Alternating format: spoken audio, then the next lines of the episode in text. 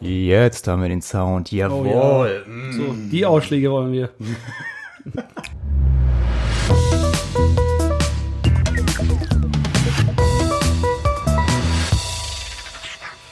ähm, herzlich willkommen zu unserer ähm, vierte? Ist das die vierte Folge? Ich glaube schon. Ja. So, so viel war es nicht. Vierten Folge von Apropos Games. Ich bin Slava Deisling. Ich bin Spieleentwickler und äh, neben mir sitzt mein unglaublich attraktiver Golfpartner. Eduard Anton, stell dich mal vor. ich bin Eduard Anton, ich bin vor allem Slavas Golfpartner und nebenbei mache ich Spiele. Ich habe noch nie Golf gespielt. Ich auch nicht. Also Doch. Minigolf. Äh, ich habe äh, jetzt wieder ein neues Golfspiel auf Oh. dem Handy. Äh, davon kann ich dann berichten. Oh Gott. Also, ja, spielst du Golf? Ja, klar, aber auf welcher Plattform?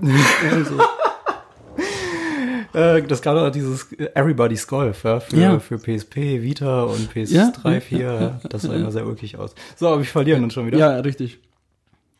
Äh, ja, willkommen zu Apropos Games. Wir haben gemerkt, dass wir euch gar nicht mehr richtig abholen. Wir fangen an, wir sind, wir sind heiß, wir sind aktiv, wir haben Bock, ja. Wir wollen sofort ins Thema einsteigen. Wir können es gar nicht abwarten. Und heute machen wir es ein bisschen anders. Heute wollen wir nochmal erzählen, wieso wir eigentlich hier zusammenkommen. Unsere kleine Sekte hier ist nämlich für alle Leute, die sich für Spiele interessieren. Ja, also vor allem für die, die sich für Spielentwicklung interessieren, die sich für die Themen hinter Spielen interessieren. Das wird heute nochmal interessant. Ähm, Apro Games, wenn du damit auf Leute zugehst, wie erklärst du denen Apropos Games? Was ist das? Wenn ich das mache, Ja. so viele fragen mich gar nicht. Ja, aber du, Aber ja, du wenn- drängst dich natürlich auf. Selbstverständlich, ich pitch das ja immer. Nee, also ich sage den letzten Endes, es ist ein Podcast von Spieleentwicklern für äh, Nicht-Spieleentwickler letzten Oh, Endes. das ist gut. Das merken wir uns. Das, das, das finde ich eigentlich am besten so zu beschreiben, weil es, die Zielgruppe soll ja nicht andere Spielentwickler sein, die wissen es ja. Die wissen ja die meisten Sachen, die wir hier rumlabern, ähm, sondern ein bisschen Mythen aufdecken, ähm, Fehler erklären, ein bisschen auch eigene Meinung äh, äh, kundtun, was wir so denken über aktuelle Geschehnisse grundsätzlich, aber halt grundsätzlich äh, eben auch sehr viel ähm, erklären. Das, das ist so ein bisschen auch das Ziel und die Idee hinter dem Podcast gewesen, ein bisschen hinter die Kulissen schauen, la la schauen lassen zu können. Und jede Episode besteht aus drei Teilen. Wir haben einen Aufmacher, wir haben unser Hauptthema und wir haben noch so ein Off-Topic, Outro, was auch immer. Da reden wir über alles Mögliche. Unser Aufmacher äh, ist heute, was haben wir zuletzt gespielt? Genau. Darüber reden wir. Und anschließend reden wir über Politik in Games. Richtig. Da bin ich richtig heiß drauf, tatsächlich. Ich auch, da habe ich auch sehr viel Bock drauf. Ähm, ich hätte gesagt, wir fangen dann insofern direkt mit dem Aufmacher an. Ja. Ja, Eddie, was hast du als letztes gespielt?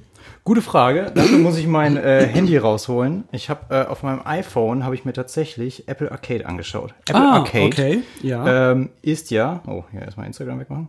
Apple Arcade ist ja das neue Abo-Modell von Apple. Es ist ein Service, wo Apple viele bekannte Spieleentwickler unter ein Dach bringt und die entwickeln für Apple Arcade ihre geilsten Spiele. Und das sind irgendwie gefühlt 100 Games aktuell, die, die du für 5 Euro im Monat zocken kannst. Und die Qualität der Spiele ist unfassbar. Also es ist wirklich, es sind Spiele, die man früher als auf jeden Fall als Premium-Titel gekauft hätte, weil ich weiß nicht, wie du die hättest, ja, sonst hättest du sie seltsam Free-to-Play machen müssen und dann wären es nicht mehr die gleichen Spiele. Und es sind, glaube ich, sogar Spiele, die anders gar nicht entstanden wären. Wirklich Kunstwerke, würde ich mal behaupten. Vielleicht, vielleicht übertreibe ich es ein bisschen, ne, aber mein Gefühl ist doch, da sind ein paar Sachen dabei, das sind echte Perlen. Ich habe jetzt noch nicht so viel gespielt, aber von den sechs, sieben Sachen, die ich gespielt habe, würde ich gerne drei Sachen vorstellen, Okay. die ich besonders toll fand. Ähm, Ah ja, vielleicht, vielleicht ähm, um das vorwegzunehmen, ja, hat nichts mit Apple Arcade zu tun, aber das Golfspiel, was ich gespielt habe, ist Astro Golf. Das ist wie Desert Golf im Weltall, hat eine Ästhetik von, Und Desert Golf ist wie City Golf in der Wüste? ich sag mal ja, ich, Okay. ich habe keine Ahnung. Aber äh, Astro Ich weiß nicht, ob Golf, es City Golf gibt. Ich- ich habe auch keine Ahnung. Ähm, ja, Astro Golf kann ich empfehlen. Ist ein tolles kleines Spiel und sehr, äh, sehr gut zu meditieren, so gefühlt. Ähm, ja, ich fange mal an mit Sayonara Wild Hearts. Hast du davon schon was gehört? Moment mal. Ähm, ist das so ein super funky, äh, äh, flashy so Rhythmusspiel so ein bisschen? Ja. So, ja, okay, ich glaube schon, ja. Dann, dann habe ich neulich erst, hat mir jemand äh, äh das empfohlen tatsächlich. Für Steam, glaube ich, gibt's das auch. Switch auf jeden Fall. Stimmt, genau, für die Switch auch. Ja, ja, doch, dann weiß ich, was das ist. Ja. Und ich fand, das sah super funky aus. Es ist mega cool. funky. Ich mach's mal hier im Hintergrund auf. Ich habe keine Ahnung, ob wir irgendwelche Rechte verletzen, wenn ich hier nebenbei den Sound anmache. Wahrscheinlich, ja. Aber hey, ähm, was soll's. Äh, Sayonara Wild Hearts ist von äh, Simogo Games. Ähm, Okay, hier Intro und so weiter. Die sind ähm, bekannt für ihre abgefahrenen Spiele. Die bedienen sehr viele verschiedene Genres. Und wenn du es auf den ersten Blick siehst, was sind so deine Gedanken? Ja, Epilepsieanfall. Ne? Aber angenehm. Ja. ja. Äh, es fühlt sich so ein bisschen an wie äh, ein Drogentrip ähm, meets Sailor Moon meets Geiler Pitch! Meets Japano-Fetisch. Es ist irgendwie alles dazwischen. Und letztlich steuerst du dich hier mit deinem Motorrad oder mit anderen Gefährten durch ein Level, äh, ja, ja. musst Herzen einsammeln und ab und zu reagierst du. Und es ist eigentlich eine ewig lange Cutscene, ähm, die super funky aufgebaut ist, wie du schon meintest. Und ähm, das ist Kunst. Das ist Kunst. Das ist schon. Äh, das, kann, es gibt so einen Highscore, du sammelst deine Herzen und du wirst am Ende bewertet und so weiter. Aber Sayonara Wild Hearts ist auf jeden Fall was für Liebhaber. Das ist nichts, wo ich sagen würde, hey, du als Hardcore-Gamer schau dir Sayonara Wild Hearts an. Das würde ich eher jemandem empfehlen, der vielleicht auch gar nichts mit Games zu tun hat. Weil du kannst in dem Spiel auch nicht wirklich verlieren oder so. Es gibt mhm. ähm, schon Punkte, wo du quasi äh, verlierst, aber du wirst sofort wieder zurückgesetzt, wo du gerade warst. Und es geht einfach weiter. Ähm, und es hat einen schönen Flow, es hat eine abge ein abgefahrenes Art-Design, es hat richtig krass abgefahrene Musik, hat man jetzt vielleicht schon gehört im Hintergrund. Ähm, Sayonara Wild Hearts kann ich an der Stelle erstmal empfehlen. Vom, äh, aus Apple Arcade, 5 Euro im Monat, schaut es euch an. Ansonsten Switch natürlich. Hast du denn, be bevor ich weitermache mit Apple ja, Arcade, ja. hast du noch was, was, was, du vielleicht dazwischen werfen willst? Ein Spiel aus einer, äh, für eine andere Konsole? Also ich fand das jetzt äh, richtig cool, wo ich das mal äh, so gesehen habe. Ähm, eventuell hole ich mir tatsächlich für die Switch ähm, das Sayonara Whitehals. Ähm, nee, was habe ich? Äh, eins von denen, ich habe in den letzten zwei, drei Monaten sehr viele Spiele tatsächlich gespielt. Ich habe ja beim, beim letzten Mal, bei der ersten Episode, haben wir ja auch diesen gleichen Aufmacher gehabt und da habe ich Mass Effect Andromeda gespielt.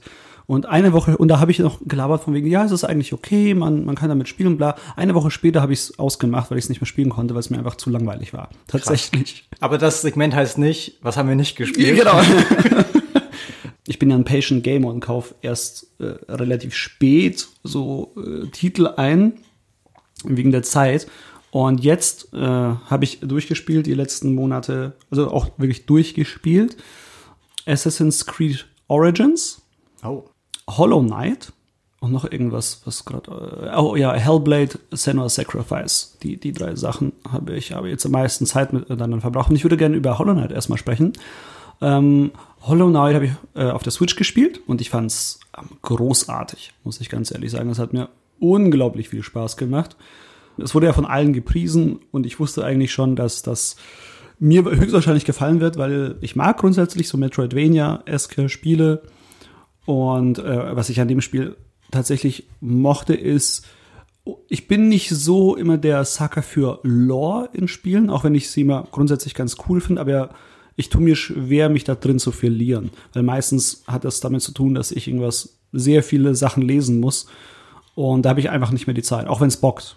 Da habe ich äh, einfach nicht mehr die Zeit. Aber bei Hollow Knight hat das irgendwie gut funktioniert und hat sehr viel Spaß gemacht, tatsächlich, wie die das Ganze aufgebaut haben.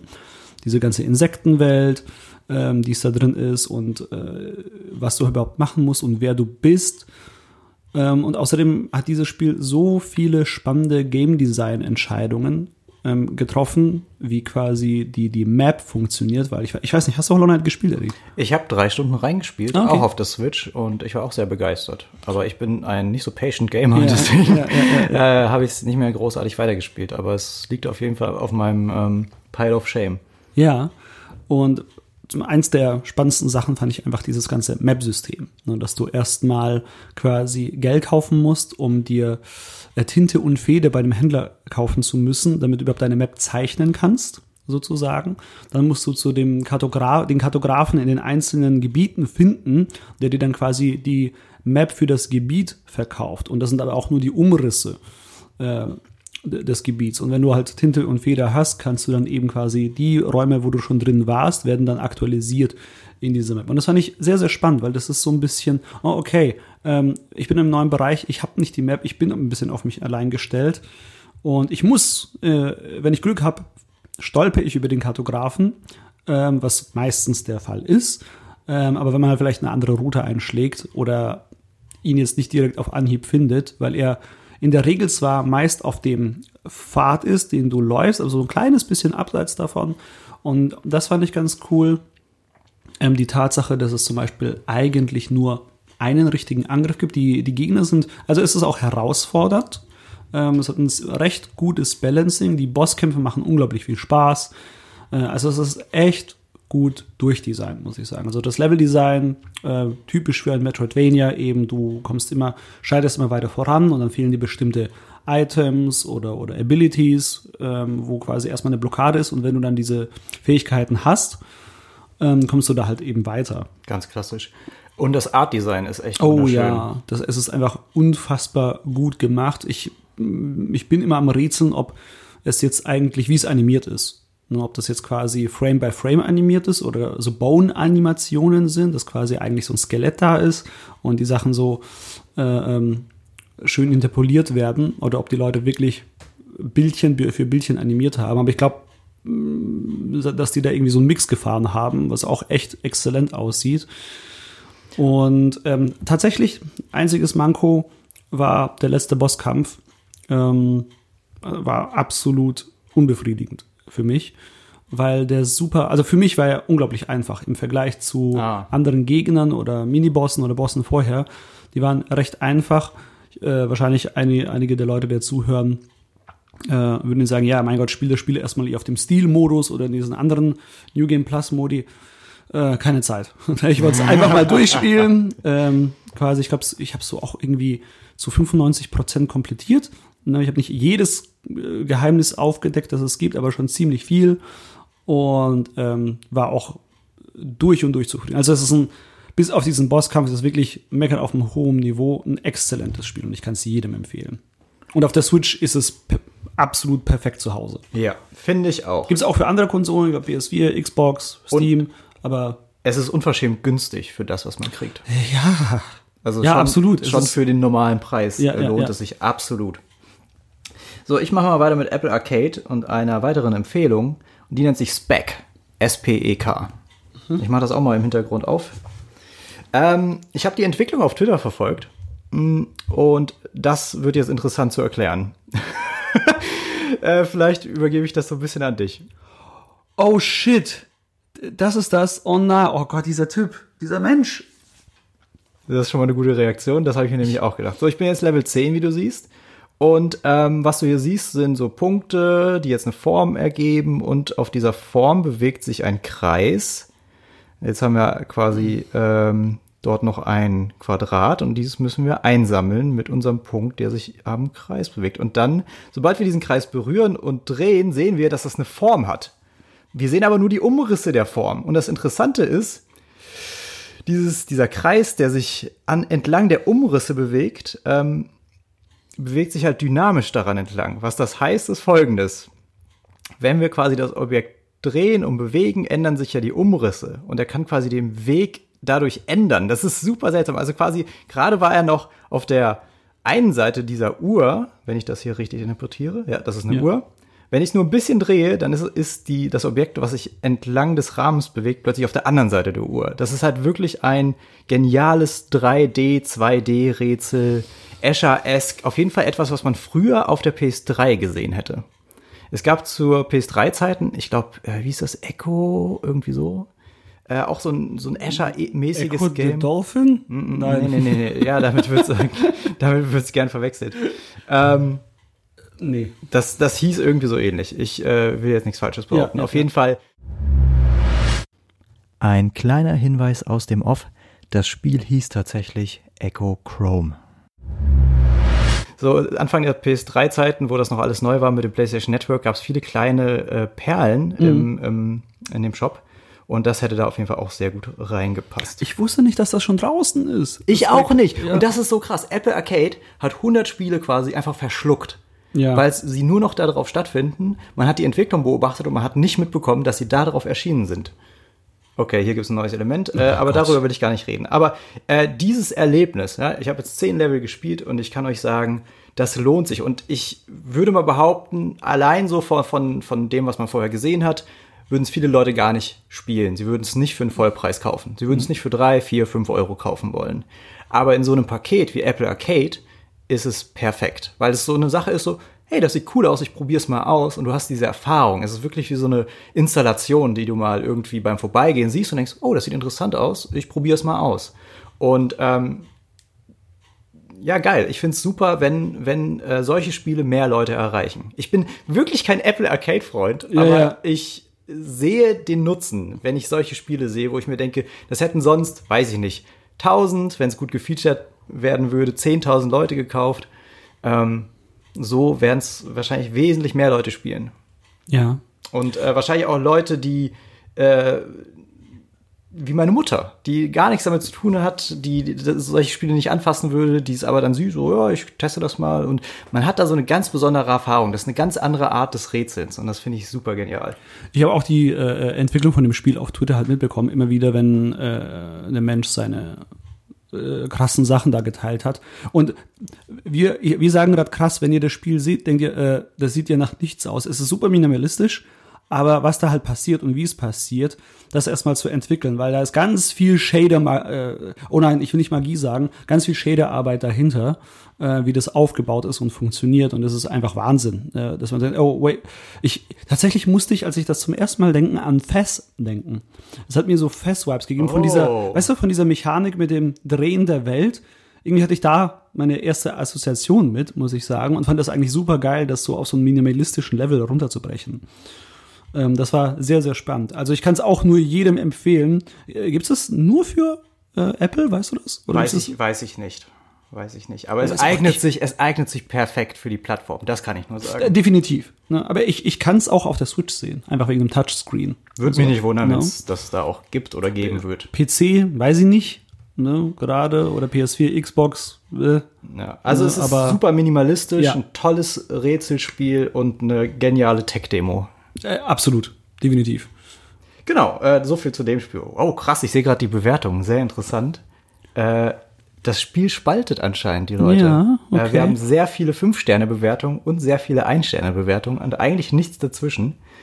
Ähm, Ja, ich habe schon, ja, ist schon, muss ich ganz ehrlich, fast das, was ich erwartet habe. Dass einige hingehen, äh, das ist ja, aber Doof. ganz ehrlich, aus der Sicht eines äh, künstlerischen Entwicklers, Ja. der ich nicht bin, aber wenn ich, wenn ich wenn ich mir das so denken würde, ist das doch der perfekte Zustand. Du willst doch die Leute spalten, weißt du? Wenn es einfach so so ein Einheitsbrei ist, den alle mögen, dann weißt du schon so, ah, ich habe ich hab da habe da keinen berührt. Aber wenn du die Leute spaltest und die eine Hälfte sagt, oh, geiles minimalistisches Erlebnis, und die andere sagt, was ist denn das für ein Scheiß, ich check's nicht. Ich glaube, dann dann hast du was richtig gemacht. So sehe ich das zumindest. okay, ähm, diese Einstellung gerade, das wird, das wird mal ein Hauptthema, bitte. Okay? Sehr gut. Sehr gut. Das, das will ich diskutieren. Gut, Ähm, du hast äh, Assassin's Creed Origins gespielt. Richtig? Auch das habe ich angespielt. Okay. Ähm, also, Moment mal, nicht, dass ich verwechsel. Origins war das in Ägypten, ne? Ja. Ich, Odyssey war das in Rom oder Grie was Griechenland? Griechenland. Griechenland, alles klar. Ähm, nee, genau. Äh, Wir sind Experten. Ey, komm bitte. Es gibt so viele Assassin's Creed Spiele. Äh, ich glaube, keine Ahnung, 20, 25, wenn ich alle auch Spin-offs und und 2.5D Plattformer mit einbeziehe. Kann, kannst du kurz zusammenfassen, wie deine Assassin's Creed Geschichte aussieht? Ja, äh, Assassin's Creed 1, 2, also quasi alles, die, die Hauptreihe bis Teil 3 und die, die, also 2 und 2,5 oder was da noch dazu, dazu gekommen ist, 3. Dann noch dieses auf der, was auf der Vita damals erschienen ist, äh, Liberation, ich weiß es nicht. Ähm, und Black Flag habe ich nicht mehr gespielt. Also nach 3 habe ich tatsächlich nichts mehr gespielt. Ich habe Assassin's Creed Black Flag nicht, Unity nicht. Assassin's Creed Unity wurde nicht mit der Unity Engine entwickelt. Das nur mal, nur, nur mal angemerkt. ähm, und äh, was gab's noch? R äh, Es gab, es gab London Rogue, sind. es gab äh, Syndicate. Sind die, sind die in Syndicate. London, oder? War das Ja, in ja, genau. genau, ja. Diese Sachen. Habe ich alles nicht mitbekommen. Ich wollte tatsächlich, als es hieß, ja, wir leben uns jetzt wieder ein bisschen mehr Zeit für die Serie und äh, machen dann Origins draus, da habe ich wieder, wieder angesetzt jetzt. Und ich will, also steht noch auf meiner Liste, mir irgendwann mal Odyssey zu holen. Ähm, ja, also Origins war, muss ich sagen, ähm, nett. War einfach nur nett. Äh, es hat mir, ähm, ich fand zum Beispiel, ähm, ähm, ja, äh, in, in seiner Masse Hellblade oder Hollow Knight sehr viel spaßiger, wie es halt auf, also, okay, Hellblade Spaß ist so eine Sache, also unterhaltsamer, also so, das Entertainment war einfach mehr da als bei Origins, weil es war sehr viele Fetch-Quests irgendwie, also genau, es gibt ja mehr Quests jetzt und die Incentives waren einfach, glaube ich, besser gestreut. So, es ist, die, die ganzen innen, diese Systeme waren so ineinander gut verflochten, dass quasi äh, es mich angetrieben hat, einfach weiterzuspielen. Bei also, Origins. Ja. Ne, das ist quasi, hey, mach das, hey, du hast noch dieses Gebiet nicht entdeckt und bla bla bla. Äh, und die Map war ja auch riesig. Ich glaube, das ist die größte Map in allen Assassin's Creeds ge äh, gewesen. Und aber selbst da muss ich sagen, ja, überall halt Wüste. Eben. So von der Idee her. Es gibt halt ähm, es macht trotzdem natürlich Spaß, durch Alexandria zu laufen und solche Sachen. Und das ist auch einer der Gründe, warum ich die Assassin's Creed-Reihe eigentlich immer so gern mochte. Dieses Eintauchen in A, fremde Kulturen, ähm, B, in fremde Welten so ein bisschen, dieses und vor allem vergangene Zeit. Ähm, das ist etwas, was ich immer sehr cool fand, dass Ubisoft gemacht hat. Solche Sachen wie, ja, wir bauen jetzt Notre Dame nach. Ne? Bei Assassin's Creed Unity, auch wenn ich es nicht gespielt habe, ist es halt super geil. Ne? Dass man da einfach rumlaufen kann und da rumklettern kann, äh, auch wenn es nur digital ist. Ähm, unglaublich schön, unglaublich spaßig und das Ganze da mitzunehmen. Es hat mir super viel Spaß gemacht, auch eine, einen Ägypter zu spielen. Das war mal echt cool, mal so ein, so ein Blockbuster-Spiel zu haben, das in dieser Kultur stattfindet, zu dieser Epoche, weil so viele gibt's eigentlich gar nicht mehr. Also ich habe das Gefühl, vor ein paar, als ich jünger war, gab's da so ein paar mehr kleinere und größere Spiele, die vielleicht es nicht als Hauptsetting hatten, aber auch mal so als Level oder was auch immer. Ähm, aber wirklich diesen Fokus auf diese Welt und die Kultur damals hinzulegen. Und die haben ja auch wirklich sehr viele Ubisoft arbeitet ja auch mit Historikern zusammen. Also natürlich ist wahrscheinlich nicht alles eins zu eins richtig, klar. Aber dass sie auch ins Spiel so einen äh, History-Modus hier eingebaut haben für Schulen und solche Sachen, dass man wirklich so durch die Gegend fahren kann und Sachen anschauen kann und es wird erklärt, was da war. Das finde ich super genial. Das, das, das lässt mein Entwicklerherz und auch mein äh, ähm, mein Herz für äh, äh die, die, dieses Wissen dahinter auch so höher schlagen. Und auch für die Künstler dahinter. Weil Ja, ich finde es so schade, ähm, dass solche Spiele oft hinter so einer Schranke stehen. Also Leute sehen diese Welt, ja, also so die Eltern gehen an dem äh, Spiel vorbei und denken sich, wow, krass, was ist das? So, sieht voll cool aus. Und dann im Ja. nächsten Moment erstichst du irgendwie einen Ochsen oder so. ähm, ja, ja, ja. ja. ähm, und da ist irgendwie der ganze Flair schon wieder weg, so den sie gerade gespürt haben kurz, weil das ist ja Kunst, was dahinter steht. Da sind ganz viele Leute, die da eine Welt gebaut haben und die kann man ganz oft gar nicht appreciaten, wenn man nichts mit Spielen zu tun hat. Ähm, und so einen Modus sollte es fast in jedem Spiel geben. Einfach so ein Knopf, ey, ich will einfach nur durch die Welt laufen, wäre halt echt cool. Ja, Ja. Ich, ich, es ist ein Nischenprodukt, aber es wäre schon möglich, durchaus. Und das hat jetzt Assassin's Creed bewiesen. Mir sogar noch extra Infos, also es war- es ist ja mehr ein Tour als Ja, ähm, genau. einfach nur, ich laufe rum, sondern es ist wirklich, du, du kriegst Infos und wie ich das meinte, das ist wahrscheinlich ist die, die Zielgruppe da auf jeden Fall so im, im Bildungsbereich. Aber ich finde es super cool, dass sie es halt eingebaut haben. Ne? Sie mussten es nicht tun. Es ist ja auf eine Art, auf eine Art Mehrarbeit dann da, aber sie haben es halt gemacht und ähm, ich kann jetzt nicht sagen, dass ich zum Beispiel genauso, also mit dem restlichen Spiel genauso viel Spaß hatte wie mit Hollow Knight. Das wäre einfach un unfair, hatte ich einfach nicht. Ähm, es ist ein okayes, nettes Spiel für mich gewesen. Ich hatte irgendwie meinen Spaß damit. Ähm, aber es war halt dann natürlich wieder schrecklich repetitiv. Was Hollow Knight auf seine Art auch war. Aber ich glaube, das liegt auch ein bisschen vielleicht dem, ist dem geschuldet, dass der Scope einfach so groß ist. Ne? Bei, bei Assassin's Creed, du machst, du drückst auf den Map-Button, zoomst raus und siehst dann, und denkst dir, ah, Arbeit. Und das hatte ich hier tatsächlich auch wieder, ähm, wie bei den letzten Assassin's Creeds, aber ich glaube, das Ding war, es war schon so lange her, dass ich in Assassin's Creed gespielt habe, dass das erstmal wieder okay war, zu arbeiten.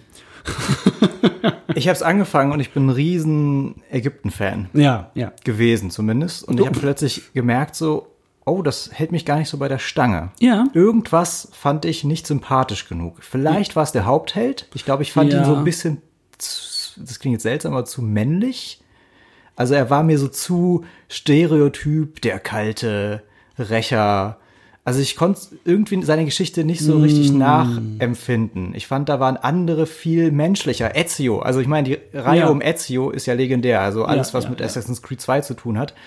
Ähm, Ezio war, war so ein menschlicher, auch ein Macho und so weiter, aber er hatte so viele andere Facetten, die ich wirklich ähm, einfach, äh, die, die mein Herz erwärmt haben, als ich es gespielt habe, weil ich mir dachte, okay, ich sehe gerade, wie dieser junge Mann heranwächst Ja, und zu einem ja, ja. erwachsenen Mann wird und am Ende sogar ein alter Mann. Ja, ähm, ja, und ja. ich, ich habe seine Geschichte miterlebt und ich kenne all seine Facetten. Ja. Und vielleicht passiert das noch in Origins, aber die ersten zehn Stunden, okay, die ich gespielt habe, haben mir das irgendwie nicht gegeben. Ich hatte einfach nur das Gefühl, okay, er wird hier halt dieser Hashashin, dieser Assassine, so er begründet das alles, so er ist, ist Teil dieses Kults und er ist halt diese Mördermaschine. Er ist eigentlich wie so wie wie ähm, Liam Neeson in, in Taken. Äh, ja, ja, so ein, also ich habe auch das Gefühl, dass er so bleibt. Ne? Da werden jetzt wahrscheinlich andere sagen, nee, der, der ist ja so ein liebevoller Vater und bla und so weiter und so fort. Aber ich muss ganz ehrlich sagen, und da werden wir ein bisschen wieder bei dieser äh, ludonarrativen äh, Dissonanz, ähm, was du halt im Spiel machst und äh, was in den Hauptquests in der Story dann passiert, ist halt das eine äh, und das, das andere. Ähm, aber auch selbst da, wenn du quasi diese Stories durchgehst, es ist halt immer so, bei manchen Nebenquests verhält er sich anders, als wie ein Hauptquest es macht und das ist manchmal sehr weird. Ne? Also er wirkt für mich nicht wirklich wie ein runder, ähm, durchgefeilter äh, Charakter einfach. Und Odyssey sieht aus wie die logische Weiterentwicklung dieses Neustarts. Origin Okay. war ja quasi ein Neustart Genau. der, der Serie. Und äh, Odyssey sieht aus wie das, was ich mir von Origin schon gewünscht hätte. Ähm, aber habe ich leider auch noch nicht gespielt, aber alle äh, vergöttern ja dieses Spiel. Also hoffe ich, dass das wieder ein Assassin's Creed für mich ist, wo man auch unendlich viel Zeit reinstecken kann und wo auch einfach so der, der Gameplay-Loop Spaß genug macht. Ähm, ich wollte nur noch eine Sache zu- sagen zu Assassin's Creed. Ja. Und zwar in der kurzen Zeit, in der ich es gespielt habe, habe ich eine so lustige Quest erlebt. Ich fand die so unterhaltsam. Also Welche? das war wirklich so. The Witcher ist eigentlich so das Vorbild für Nebenquests, die Spaß machen. ja, Und die erste große Stadt, die man besucht, ich weiß nicht, ist schon Alexandria? ich glaube schon, ja. Ähm, da äh, vor der Stadt äh, findet man so eine Frau und die hat ihren Mann verloren und man sucht diesen Mann und der ist auf so einer Insel umgeben von Krokodilen. Oh shit, die Quest, ja. Ähm, da musst du mir gleich ein bisschen weiterhelfen, wie es genau war. Aber man, man rettet den dann und dann Ja. merkt man so, oh fuck, der will gar nicht zu der zurück. Ja, die, die hat, die hat ihn irgendwie betrunken gemacht und dann wollte sie ihn heiraten oder hat ihn sogar geheiratet. Ja, ge- genau, genau, Der genau, wollte genau. nur weg von Ja, ihr. ja, ja. Oh mein Gott, ich glaube, ähm, ich glaube, ich habe sie aus Versehen umgebracht. Die Frau? Ich glaube ja. Ich, ich glaube, es war ein Unfall. Ich, äh, ich wurde dann angegriffen von ihren Handlangern. Genau. Und in dem Kontext, ich bin mir nicht mehr sicher, ob sie dabei auch umgekommen ist, aber es war ein Blutbad. Auf jeden Fall, er war mir sehr dankbar. Und ich meine, genau Genau da, ist immer. da genau dafür liebe ich diese Spiele, für diese Nebenquests. Und das, das, das war mein Highlight. Nach zehn Stunden oder so war das mein absolutes Highlight. Es war einfach nur eine verdammte Nebenquest vor einer großen Stadt. Ja, mich hat's halt super genervt. Also ich fand's ja auch sehr witzig. Mich hat's nur super genervt. Ich gehe da hin, dann ist das dieser Typ von scheiß vielen Krokodilen umringt, ist noch, noch besoffen, glaube ich. Ja. Ja. der war noch besoffen. Und dann labert und ist so langsam und kommt auf mein Boot und oh, dann segle ich da zurück. Meine Herren, wenn der jetzt nicht irgendwie krass was rausspringt. Und dann diese Auflösung. So, Moment mal, die hat mich besoffen gemacht. ja, und ich wollte überhaupt nichts von dieser Frau. Und das fand ich schon sehr witzig. Das, ich, das, das, das hat all, mein, mein Generv hat das dann äh, überschattet. Das war schon sehr gut. Aber ich glaube, wir sollten jetzt langsam zum Hauptthema kommen. Ja. Ähm, ich will nur noch das erwähnt haben. Ich Okay, ja, ich will es dir gar nicht zeigen, sondern Ja, einfach ja, nur, ja. ich will Assemble with Care empfehlen. Das Okay. ist von Lea äh, Schönhauser. Jetzt will ich mir nicht lü- lügen. Ähm, die ähm, bei Astu arbeitet. Die hat ähm, Ah, okay. das, dit, dit, Monument Valley. Valley 2 äh, gemacht. Jetzt äh, will ich den Nachnamen nochmal richtig haben. Und sie hat an ähm, Assemble Schönfelder, Lea Schönfelder. So, das haben wir schon mal richtig. Sie hat an Assemble with Care gearbeitet als Lead-Designerin. Und das ist ein Spiel, wo du Objekte reparierst. Ja. Du hast ein Ready-Objekt, das kannst du drehen, du schraubst Sachen aus, wechselst Sachen aus. Und äh, was so schon sehr schön und meditativ ist, ist, es hat ein tolles Art-Design wieder. Und zu jedem Objekt gibt's eine Geschichte. Du hast immer so einen schönen Dialog und wenn du Kopfhörer aufziehst, hast du auch eine ganz, ganz tolle Soundkulisse. Also dieses Spiel kann ich wirklich wärmstens empfehlen. Man, man kann es vielleicht nicht wirklich glauben, aber es ist ein Spiel, wo ich geheult habe. Ein Spiel, wo ich einfach nur Dinge auseinanderbaue und zusammenbaue, aber die Geschichten dazwischen haben mich echt zu Tränen gerührt. Holy shit, okay. Ja. Ähm, für iOS dann. Oder gibt es auch für Android, weißt du das? Nee, dadurch, dass es Apple Arcade ist, ja. ist es auf jeden Fall iOS-exklusiv. Ob es noch auf anderen Plattformen erscheint, weiß ich nicht. Ja, alles klar. Okay. Assembly with Care. Schaut euch an. Hauptthema. So, aber bevor wir zum Hauptthema kommen, Ja. habe ich, hab ich eine Anekdote. Und Oh, zwar, okay, ja, heute Morgen, Ja. äh, ich bin um halb sieben aufgewacht und ich war hellwach. Normalerweise, ich, ich schlafe normalerweise aus. Also vor neun kriegst du mich eigentlich nicht raus. Mhm. Halb sieben bin ich hellwach und bin so, okay, ich bin voll aufgepowert. Okay, was mache ich jetzt? Ja? Und hab, war direkt joggen. Ich bin, Okay. äh, also wirklich, ich war erstmal eine halbe Stunde joggen, bin hergekommen und ich habe mir gedacht, okay, wie kann ich den Tag noch schöner machen? Ja, was, was gäbe es jetzt mit der Energie, worüber ich am besten reden könnte? Und ich dachte mir, wie wär's mit Politik? Politik in Games. Und ich bin bereit. Ich bin immer noch voller Energie. Ich bin aufgepowert. So, ich habe kaum geschlafen, aber drei Kaffees äh, sind in mir und ich will über Politik in Videospielen reden. Äh, Dito. ja, dann, dann hau mal raus, was du zu sagen hast, Opa. Opa, Moment mal, ich, ich habe heute Morgen Sport gemacht. Ja, deine Krankengymnastik Ich war joggen im Stadtpark. mit dem Rollator. Ähm, so. Politik in Videospielen. Ja, wir wollen das gleich am Anfang unterscheiden. Genau. Ähm, das Thema hat nichts mit der Debatte um Killerspiele zu tun. Wir wollen jetzt nicht über Politiker reden, die über Videospiele reden, sondern wir wollen wirklich darüber reden, was haben Videospiele mit Politik zu tun und wie viel Politik hat äh, in Videospielen überhaupt zu suchen? Also was hat Politik da überhaupt zu suchen? Denn es gibt aktuell so eine, so eine komische, laute Front im Internet, die irgendwie auch mit allem anderen Schlechten zu tun hat, die rumgrölt, äh, was das denn alles soll. Äh, bleibt mir fern mit eurer Politik, ja. Äh, das hat nichts mit Videospielen zu tun. Ähm, Videospiele sind ein Zeitvertreib, die sollen Spaß machen und ich will mich drin verlieren. Ich will nicht über Politik nachdenken. Was hältst du davon? Ähm, ich beantworte erstmal eine andere Frage, die du nicht gestellt hast. Ich wollte nur mal kurz noch mal auf das äh, grundsätzliche, äh, die Unterscheidung davon eingehen. Also wir wissen, wir sind uns äh, klar bewusst, dass es in, in den letzten ein, zwei Wochen ähm, sehr spannende politische Themen um Games herum gab, sei es die Geschichte mit Blizzard und dem E-Sport-Spieler Blitz Chung oder eben national, dass äh, unser lieber Horst Seehofer ähm, quasi Gamer unter Generalverdacht stellt, was natürlich ja Quatsch ist. Aber ähm, da werden wir das erstmal nicht großartig kommentieren, es, weil das eine ist ein Unterschied zu dem anderen, über das wir, es, wir heute reden werden. Aber es gibt Schnittmengen und wir werden sicherlich auch dieses Thema mal aufgreifen, vielleicht sogar in der nächsten Episode. Mal gucken. Ähm, oder vielleicht heute schon ein kleines bisschen darüber Worte verlieren, weil auf eine Art haben sie ja miteinander zu tun. Aber genau. Ähm, was halte ich davon? Politics in Games. Ähm, ja, ich, ich habe da eigentlich eine, eine sehr simple und einfache Meinung zu, äh, dazu. Es gibt so gut wie nichts oder sehr wenig, was nicht politisch ist. Ne? Und wenn äh, und Videospiele gehören da einfach nicht dazu.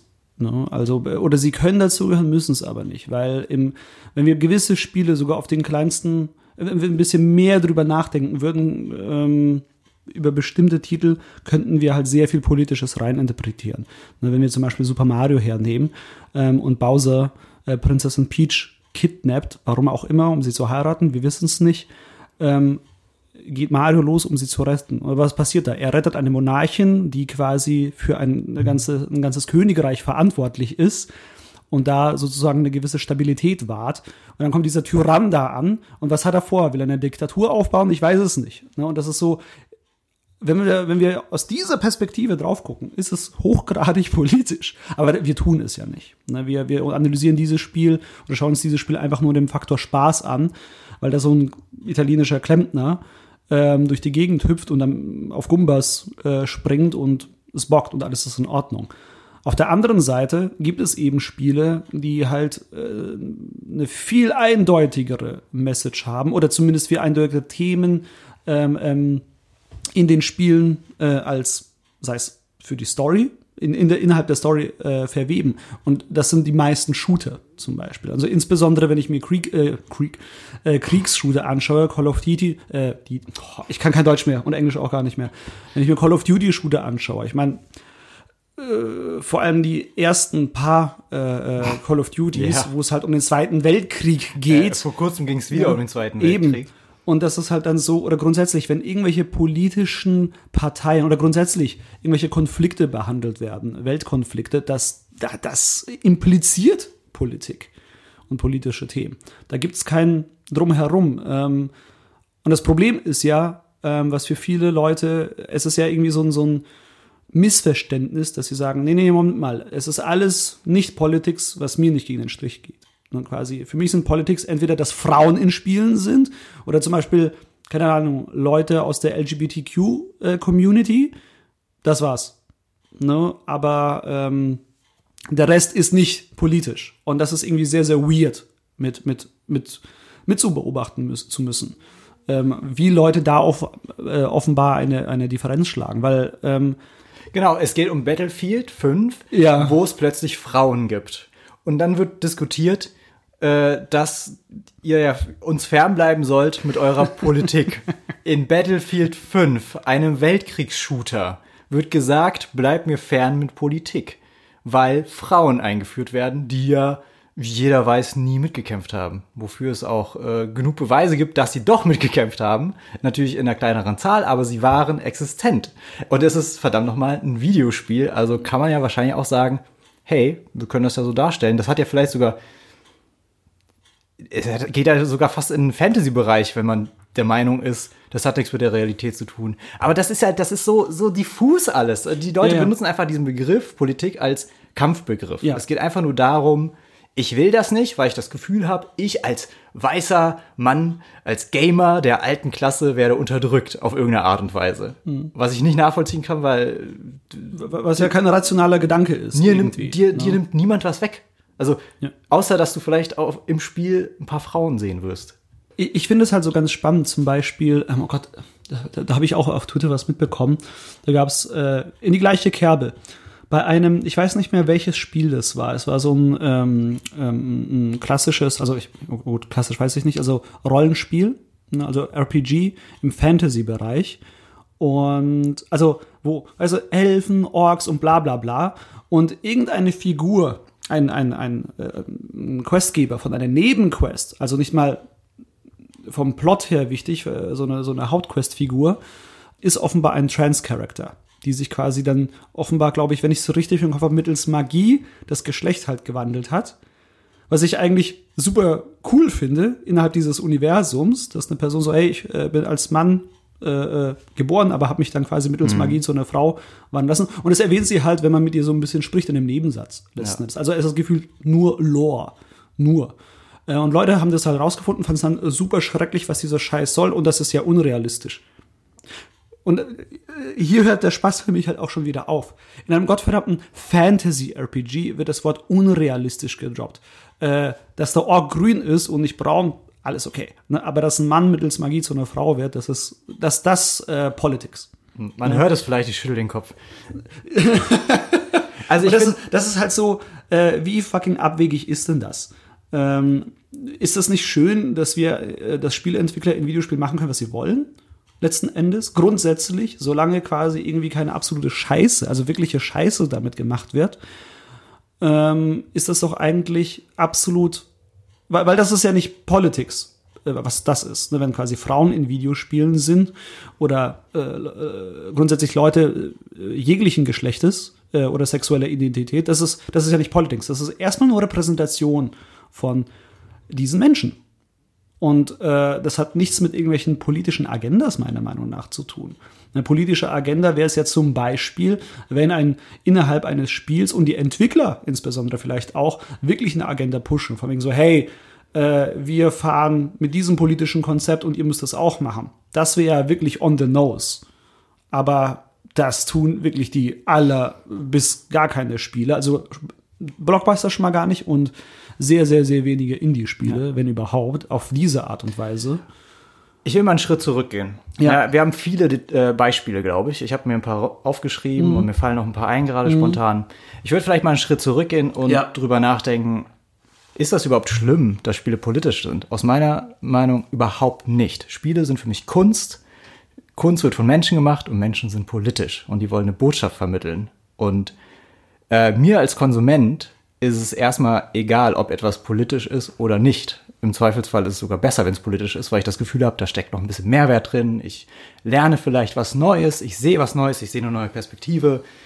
Da kommt einfach nochmal ein Weltbild auf mich zu, mit dem ich mich auseinandersetzen kann. Ob es mir gefällt oder nicht, ist dann vielleicht erstmal zweitrangig. Ja? Und tendenziell nehme ich natürlich Dinge, die mir gefallen. Ist halt so. Wir leben in der Blase und wir verstärken diese Blase. Und wenn wir an, an Bücher und Filme zurückdenken, die waren immer politisch. Du kannst einen Sci-Fi-Roman nicht unpolitisch finden. Ein äh, Sci-Fi, Science Fiction ist grundsätzlich politisch. Genauso wie Fantasy grundsätzlich politisch ist. Genauso wie jeder gottverdammte Film politisch ist.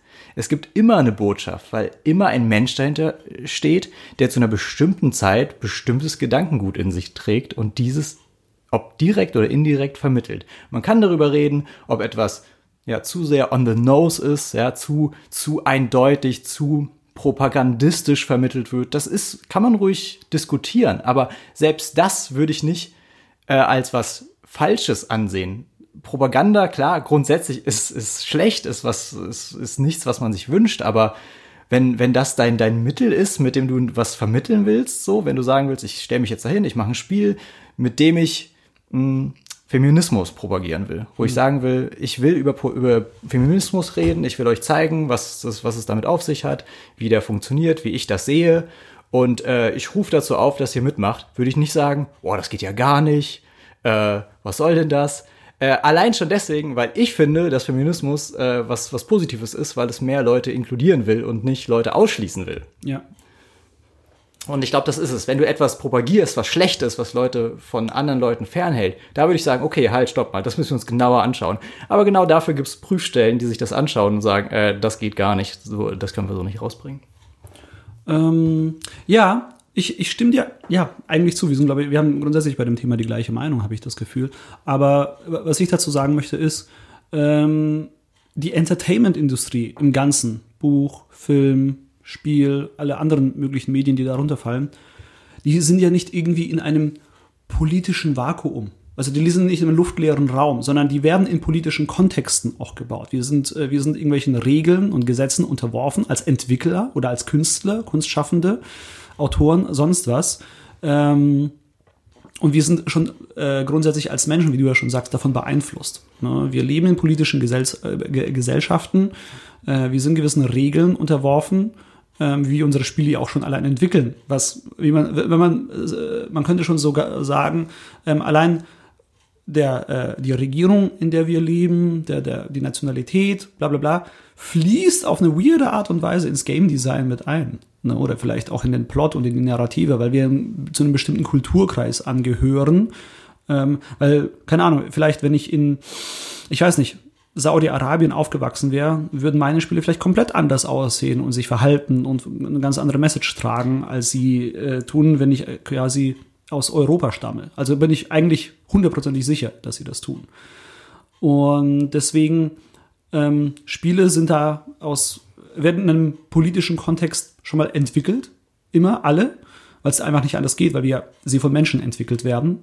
Ähm, und da ist es halt quasi eigentlich nur naheliegend, dass die Spiele selber, die, die Themen in ihnen eben auch politisch sein können, sollten, dürften. Selbstverständlich gibt es Spiele, die halt ähm, gar nichts quasi aussagen, die halt rein mechanisch sind. Siehe ja? Spec, was wir vorhin uns angeschaut haben. Genau. Ein mhm. minimalistisches Puzzlespiel. Äh, vielleicht kommt später der große Plot-Twist. äh, habe ich jetzt noch nicht kommen sehen. Und das ist ja genauso legitim. Das ist doch, und ich äh, gönne jedem, wenn Leute sagen, ich mag eigentlich solche Sachen nicht, ich will eigentlich nur so reine mechanischen Spiele, auch okay, wenn euch das grundsätzlich lieber ist. Niemand will hier irgendjemandem was wegnehmen. Ne, es, es geht ja eher darum, sich damit auseinanderzusetzen und zu sagen, so, was, was macht das eigentlich in mir? Und äh, da will ich quasi da ansetzen, was du gesagt hast, dieses, wenn etwas politisch ist, finde ich das gut. Ich mag das auch sehr, weil ähm, wir leben in einer Blase und wenn da mal einer ein Titel oder irgendwie eine Art Medium kommt, sei es ein Buch oder ein Film, der irgendwie ähm, diese Blase so ein bisschen äh, zu platzen versucht, dann finde ich das eigentlich sehr angenehm, weil das ein bisschen so, oh shit, darüber habe ich noch gar nicht nachgedacht. Also so habe ich das noch niemals gesehen. Und ganz ehrlich, wir sind doch nur an dem Punkt, wo wir jetzt sind, mit dem Kopf, den wir jetzt haben, weil wir gewisse Dinge konsumiert haben in der Vergangenheit. Richtig. Weil ich gewisse Dinge gesehen habe, denke ich jetzt anders darüber Ja. als vorher. Ich habe dystopische Romane gelesen, ich habe dystopische Filme gesehen und denke mir so, fuck, da will ich nicht hinkommen. Ja. Und dann schaue ich nach äh, Gro Großbritannien, wo genau das passiert gerade, wo die ein dystopisches, nein, eigentlich, ich schaue nach China, wo die eine, eine, ein, eine Dystopie aufbauen, wo ich mir denke, nee, das will ich nicht, weil ich Beispiele gesehen habe, wie das aussehen kann. Ja. Und das hat mich einfach geprägt und das finde ich stark und das finde ich super. Ähm, weil ohne diese Eindrücke wüsste ich ja gar nicht, wie andere Dinge aussehen könnten, ob mir das gefällt oder nicht. Ich brauche ja diese Bandbreite an Erfahrungen, um der Mensch zu werden, der ich jetzt bin. Ja. Ich finde es grundsätzlich unglaublich spannend. Ne? Also wenn, wenn wirklich auch ähm, äh, äh, ähm, Entwickler sich darauf festlegen, so, wir wollen wirklich was aussagen mit unserem Spielen. Und ähm, es muss ja nicht unbedingt politisch im Sinne ähm, sein, von wegen, wir wollen jetzt irgendwie, also irgendwelche politischen Konflikte auf der Welt behandeln, im Sinne von wirklich so Kriegskonflikte, sondern auch andere Themen. Zum Beispiel, ich habe ja Hellblade Senua's Sacrifice gespielt. Man könnte auch sagen, das ist auch auf eine gewisse Art und Weise politisch motiviert, weil es ein bisschen darum geht, irgendwie, ähm, ich weiß nicht, hast du Hellblade gespielt? Leider nein. Nein. Na, du spielst halt eine äh, Wikinger-Kriegerin, ähm, also in, vor langer, langer Zeit. Und sie wird halt, äh, dies, ich, ich weiß gar nicht mehr, was, äh, ähm, unter was sie alles leidet. Also, ich glaube, Bipolarität, äh, Schizophrenie, sie hört die ganze Zeit Stimmen und es wird halt sehr, sehr krass inszeniert innerhalb dieses Spieles, wie sie das äh, äh, fühlt und ähm, wie das dargestellt wird und was es in ihr auslöst, ähm, weil sie auch von Halluzinationen dann geprägt ist und das ist sehr stark dargestellt. Und es gibt, glaube ich, kein Spiel, also ich habe ich hab zumindest kein, kein vergleichbares Spiel gespielt und gesehen. Es ist eine unglaublich intensive und krasse Erfahrung. Ich kann es wirklich nur jedem empfehlen, das mal zu spielen, weil man dann so einen Blick bekommt, so, oh, okay, ähm, überhaupt so ein bisschen diese Empathie für Leute, die unter sowas leiden, weil es ist wirklich ein Ding. Es gibt heute tausende Leute, die unter diesen Krankheiten ähm, leiden. Und das Entwicklerteam hat eng mit diversen Psychiatern, Psychotherapeuten, Medizinern äh, zusammengearbeitet, um das so respe äh, respektvoll, aber auch so realistisch wie möglich darzustellen. Und äh, als sie das, äh, es gibt sogar auf dem Spiel, wenn man sich das kauft, so eine Doku darüber, wie sie halt das entwickelt haben mit den äh, ähm, ganzen medizinischen Fachkräften. Und ähm, die waren dann auch sehr begeistert von dem Endprodukt tatsächlich. Und ist das politisch?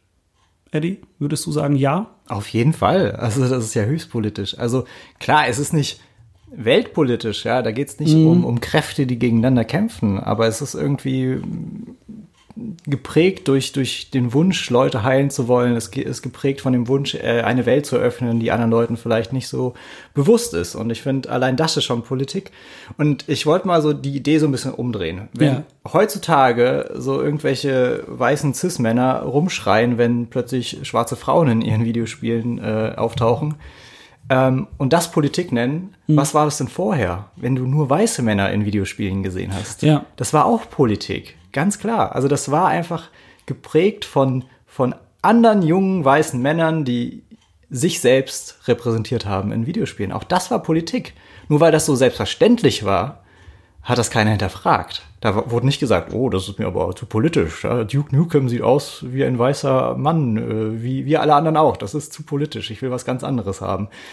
Ja, äh, ja genau. Äh, setzen wir da oder mal, stell dir vor, die, keine Ahnung, in Amerika, bleiben wir mal da, äh, die, die, die Minderheit, die, die äh, quasi People of Color äh, äh vor, sagen wir, 10, 20 Jahren, als quasi es diese Art von Repräsentation nicht so gab, wie sie es heute gibt. Ähm, nur quasi die ganzen Hauptcharaktere alle weiß, alle männlich. Ähm, und da die Minderheiten gesagt haben, hey, das finden wir nicht so geil. Was wäre denn passiert? Na, ich, ich gehe davon aus, die hätten die alle unterbuttert. So, äh, ihr habt ja eh nichts zu sagen.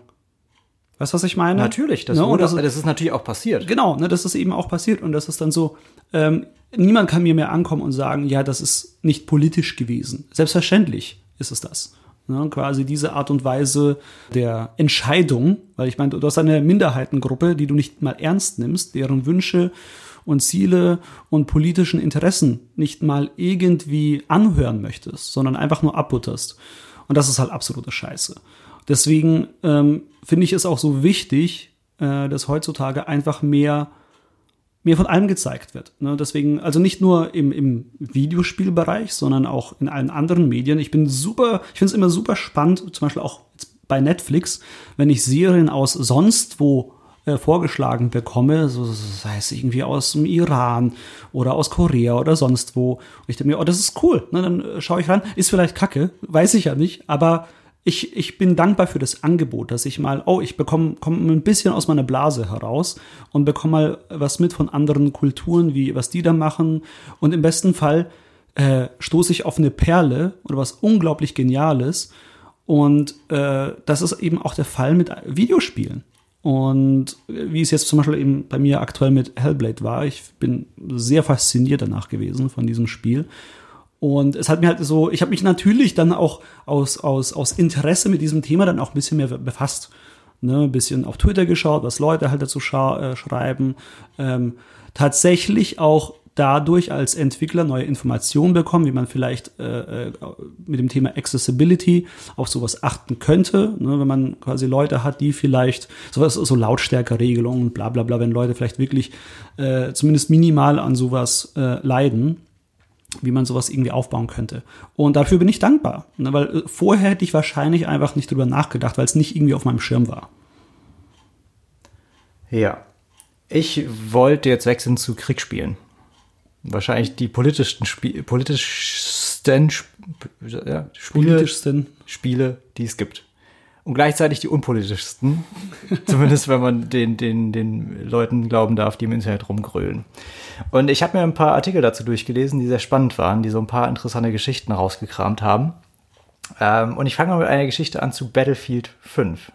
Der, der Titel des, des Wise-Artikels ist EA is changing the name of a Nazi in Battlefield 5 that belong to a real-life resistance fighter. Ich lese einfach mal den, den Part vor, den ich hier rausgehackt äh, habe. We've, we have become aware that one of the names of our elites, Wilhelm Franke, shares the name of a real-life resistance member in Germany during the Second World War. We want to apologize as we certainly didn't mean any disrespect to him. We are in the process now of changing the name of our elite in the game. The Statement Said. Bis dahin alles cool. So, die haben da irgendwie einen DLC-Charakter eingebaut und der, der teilt halt den Namen mit einem, der ein Resistance Fighter war. Also der gegen Nazis war, aber in dem Spiel ist er jetzt auf der Nazi-Seite. Er spielt, das ist ein Deutscher, den du kaufen kannst, aber er kämpft halt gegen die Alliierten. Deswegen entschuldigen sie sich, sich quasi dafür, dass da aus Versehen der gleiche Name gewählt wurde. Wie aus Versehen das war, keine Ahnung. Ähm, weiter geht's in dem Artikel. The aforementioned elite Wilhelm Franke, whose name we, we are changing, is not a Nazi, but a German soldier, similar to ones we already have in the game. In Battlefield 5, we are not making any political statements in relation to the real life events of World War II, and there are no swastikas in the game. Das finde ich so genial. Was sind deine ersten Gedanken dazu? Äh, ja, sie haben die, die Hakenkreuze entfernt, also ist es nicht politisch. Ja. Also alles richtig gemacht. Wunderbar. Und damit sind es keine Nazis, es ja. sind einfach nur deutsche Soldaten. Ja. Und das ist wirklich absolutes Whitewashing. Ja, ja. Das ist auch Whitewashing, was wirklich betrieben wurde, weil es es gab danach quasi den Mythos des deutschen Soldaten, der ja gar nicht wusste, was da passiert ist, der ja, nichts das- damit zu tun hatte, was im Hintergrund passiert ist. Ja, der, das deutsche Heer war ja nicht äh, äh, die SS und solche Geschichten. Richtig. Ne? Und das ist, ist ein Riesenmythos. Und natürlich, es sind Abermillionen von, von Menschen gewesen, die da gekämpft haben. Natürlich konnte nicht jeder an allem beteiligt sein. Das sagen wir ja auch gar nicht. Aber die Geschichte so reinzuwaschen, geht halt überhaupt nicht. Und dann auch wirklich in einem Statement zu sagen, über ein Kriegsspiel, das ist kein Nazi, ja, und wir sind nicht politisch, finde ich unfassbar frech. Und das machen sie nur, ja, und das machen die anderen Kollegen von Call of Duty genauso, das machen sie nur, um die Fans zu befriedigen, die sagen, äh, die strikt dagegen sind, wenn das auch nur ansatzweise politisch klingt. Ja. Für die ist Nazi heutzutage auch so ein, so ein Schimpfwort.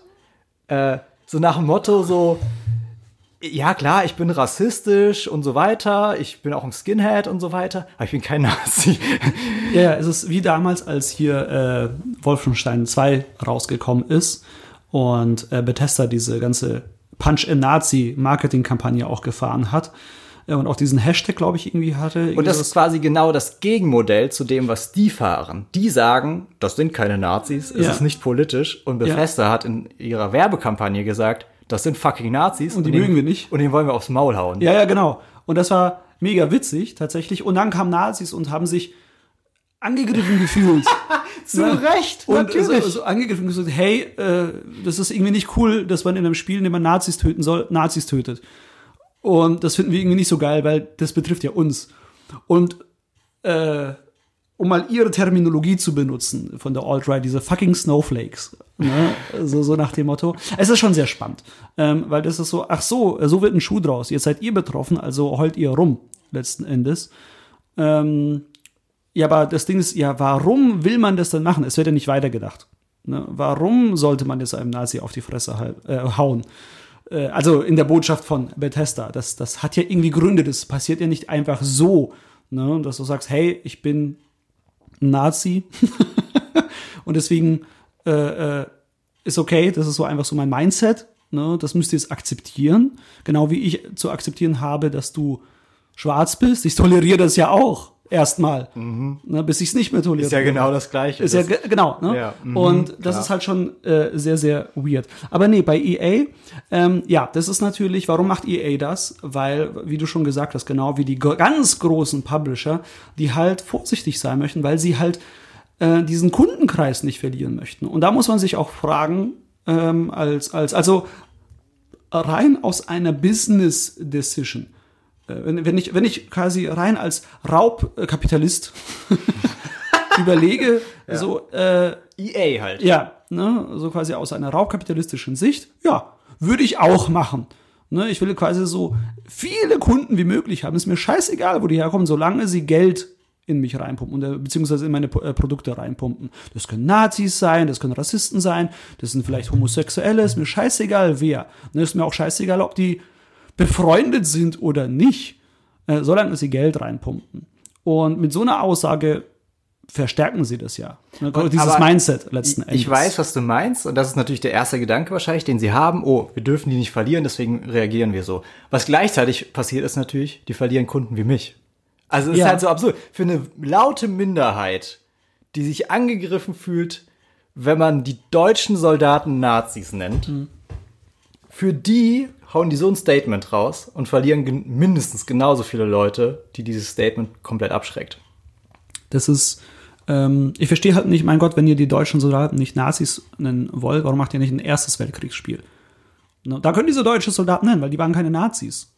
Damals noch nicht zumindest. Und also, weißt du, das ist so ein bisschen diese Logik. Ihr macht ein zweites Weltkriegsspiel und jeder weiß, was das bedeutet.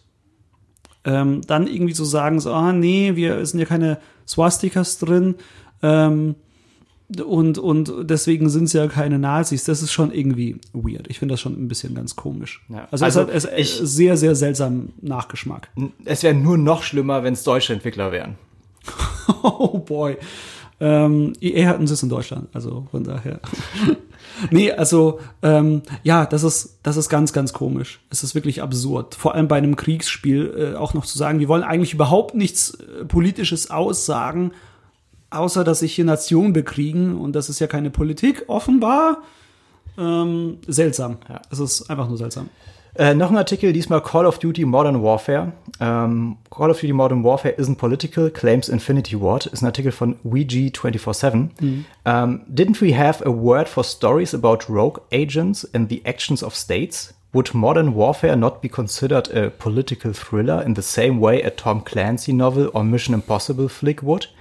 It rings of a very modern reading of politics, one in which wars, violence, and power are read as natural and free of biases. But adding women, queer, or people of color characters to a piece of media is injecting politics. If the actions of states and power aren't political, what is? Also, ich fand diesen Artikel wunderbar. Mhm. Ähm, ja, was, was ist, also, wenn nicht Krieg, wenn nicht Machtkämpfe politisch sind. Ja, und früher gab es den Begriff Political Thriller, ja, Polit-Thriller ja. Ja, ja, im Deutschen. Was ist es dann? Und dann geht es einfach nur noch um quasi andere Hautfarben, um andere Geschlechter, um Minderheiten. Das ist plötzlich Politik, wenn die eingebracht werden. Das ist plötzlich, damit nimmt man dir was weg. Äh, es ist, es ist so absurd. Es ist ein, ein sehr, sehr schmutziger Krieg, der dort online geführt wird. Es, äh, es ist halt ähm, dieser, dieser Begriff der Politics oder Politik wird halt einfach ähm, ja, als Kampfbegriff instrumentalisiert, um ihr eigenes Gatekeeping zu betreiben. Und das zu sagen, hey, wir sind eine geschlossene Gemeinschaft, wir gamen, wir wollen niemanden, der anders ist. Und wenn er anders ist, muss er sich, wenn überhaupt, erstmal eh beweisen. Und wenn quasi äh, eine Frau oder ein, ein, ein Mädchen irgendwie was spielt, dann muss sie sich auch erstmal beweisen. Äh, aus irgendwelchen Gründen müssen Männer das erstmal nicht. Ähm, erstmal. Ne? Ähm, bis natürlich es aufkommt, dass sie es nicht drauf haben, dann müssen sie sich beweisen. Erst dann. Ne? Aber dass Frauen das überhaupt machen müssen, ist also, why? Äh, haben die irgendwie weniger Finger, um Tastatur zu bedienen? Oder denken die langsamer? Ich verstehe das nicht ähm, diese Argumentation, die da halt kommt. Oder grundsätzlich dieses, dieses weirde Gatekeeping, das halt in diesen Gamer-Communities äh, stattfindet. Und das ist ja nicht nur ähm, unbedingt, äh, nicht mal bei den, bei den, äh, bei den Parts der Communities, äh, bei den wirklich harten rechten äh, äh, rechtsextremistischen Parts, sondern auch in den normalen Communities teilweise, wo eigentlich Leute sehr gut miteinander klarkommen, ist aber auch immer noch so ein bisschen dieses Mindset dann dass Leute sich grundsätzlich erstmal überhaupt beweisen müssen, dass sie Gamer sind, was das auch immer bedeuten soll, ähm, dieses Wort.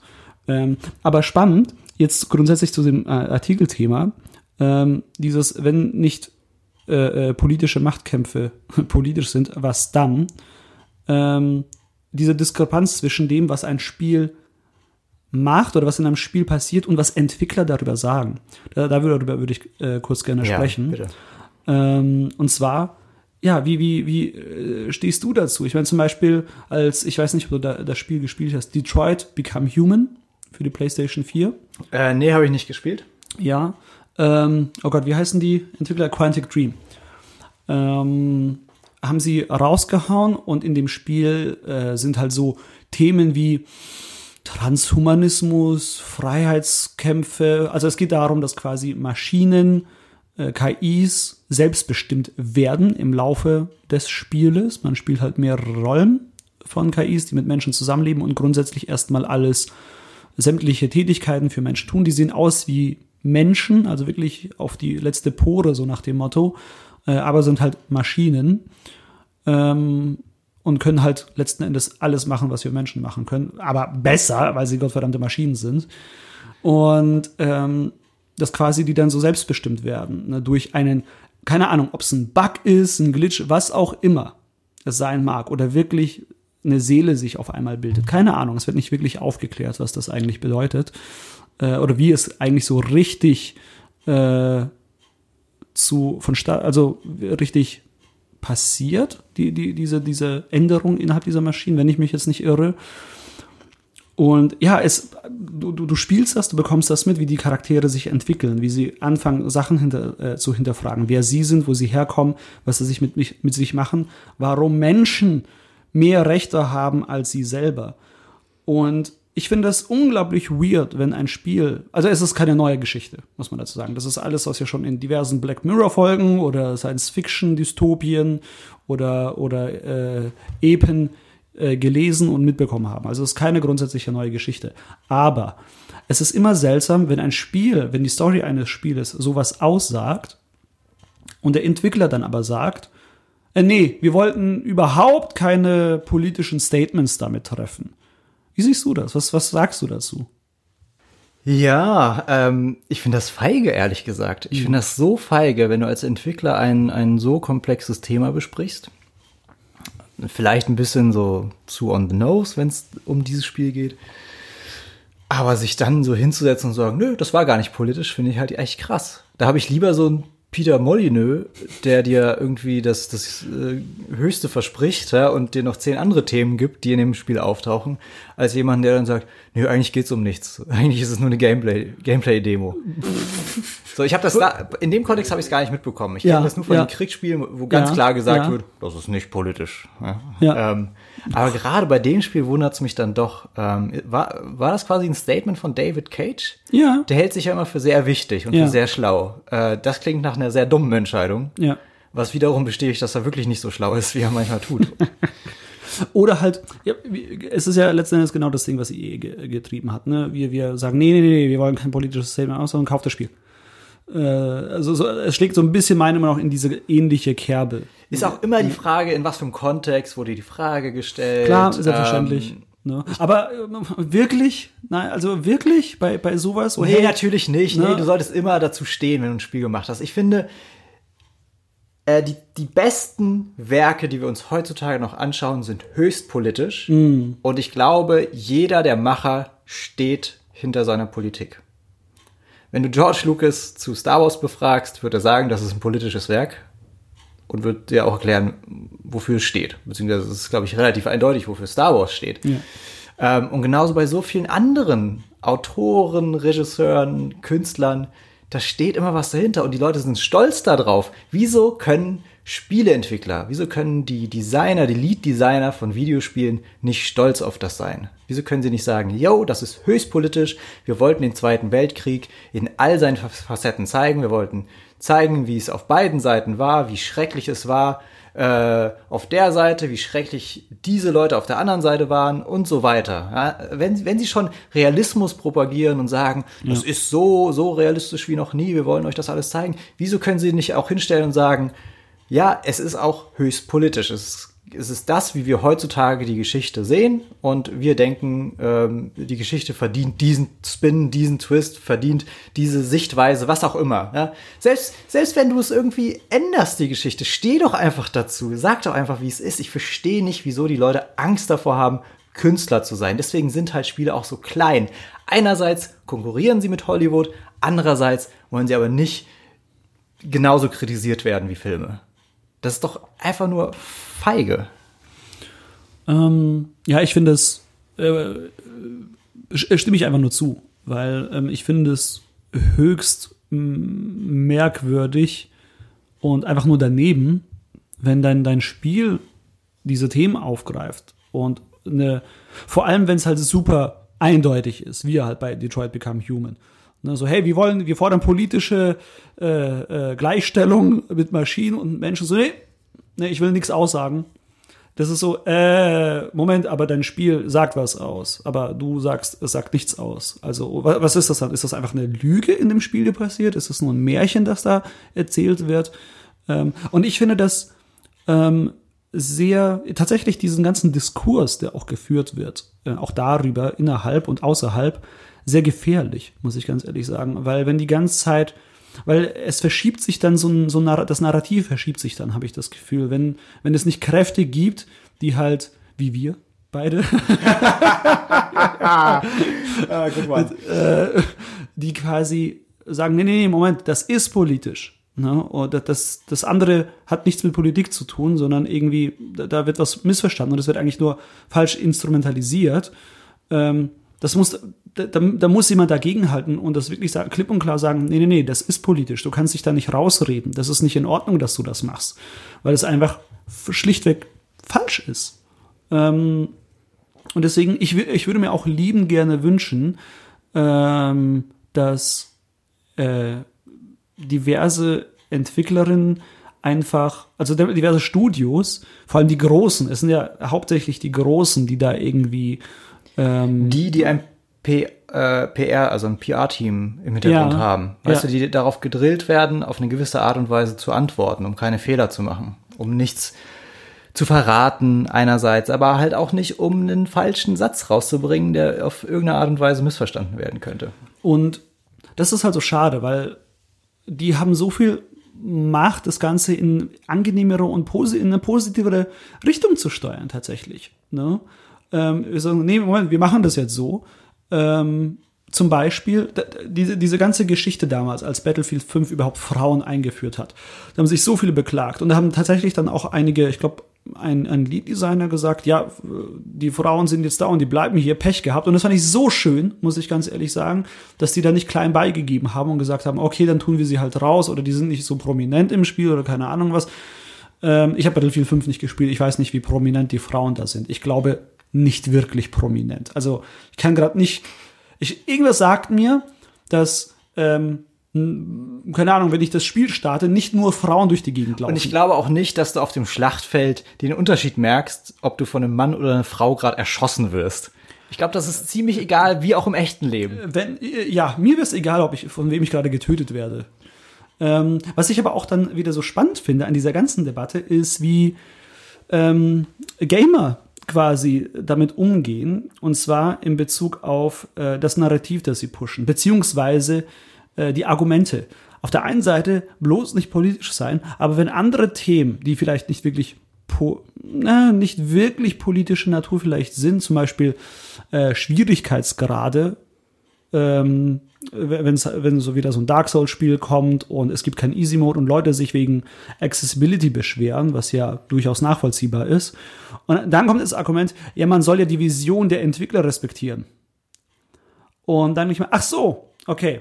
Da, Da- soll, da soll sie respektiert werden, aber wenn es um politische Inhalte geht, nicht.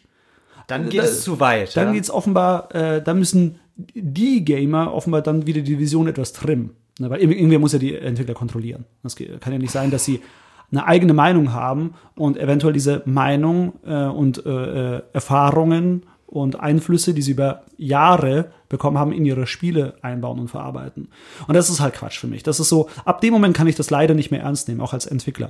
Ich habe sehr viel Respekt vor diversen Spielern da draußen, ähm, und bin super froh, wenn die Leute natürlich auch meine Spiele kaufen und grundsätzlich das Medium feiern, ähm, weil das Medium ist super und es ist wundervoll.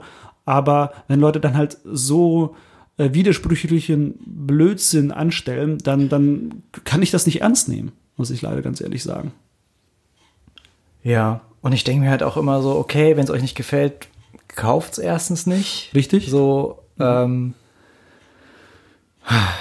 und immer dieses Gebrülle, immer laut sein und immer etwas verlangen. Also das verstehe ich nicht. Weißt du, ich finde Kritik absolut gerechtfertigt. Oh. sei, sei ruhig, konstruktiv, red mit den Leuten, sag, dass dir das nicht gefällt. Kingdom Come Del Deliverance kam äh, vorletztes, letztes Jahr raus, ja, was ja auch so eine Debatte ausgelöst hat. Aber von der anderen Seite, ja, weil das Spiel sehr weiß war, äh, irgendwie äh, sich eher, eher angefühlt hat wie so das äh, Kind eines konservativen Rechten, äh, was teilweise auch stimmt, äh, wenn man dem Ganzen glauben mag. Und da kam dann die linke Seite und hat gesagt, was soll denn das?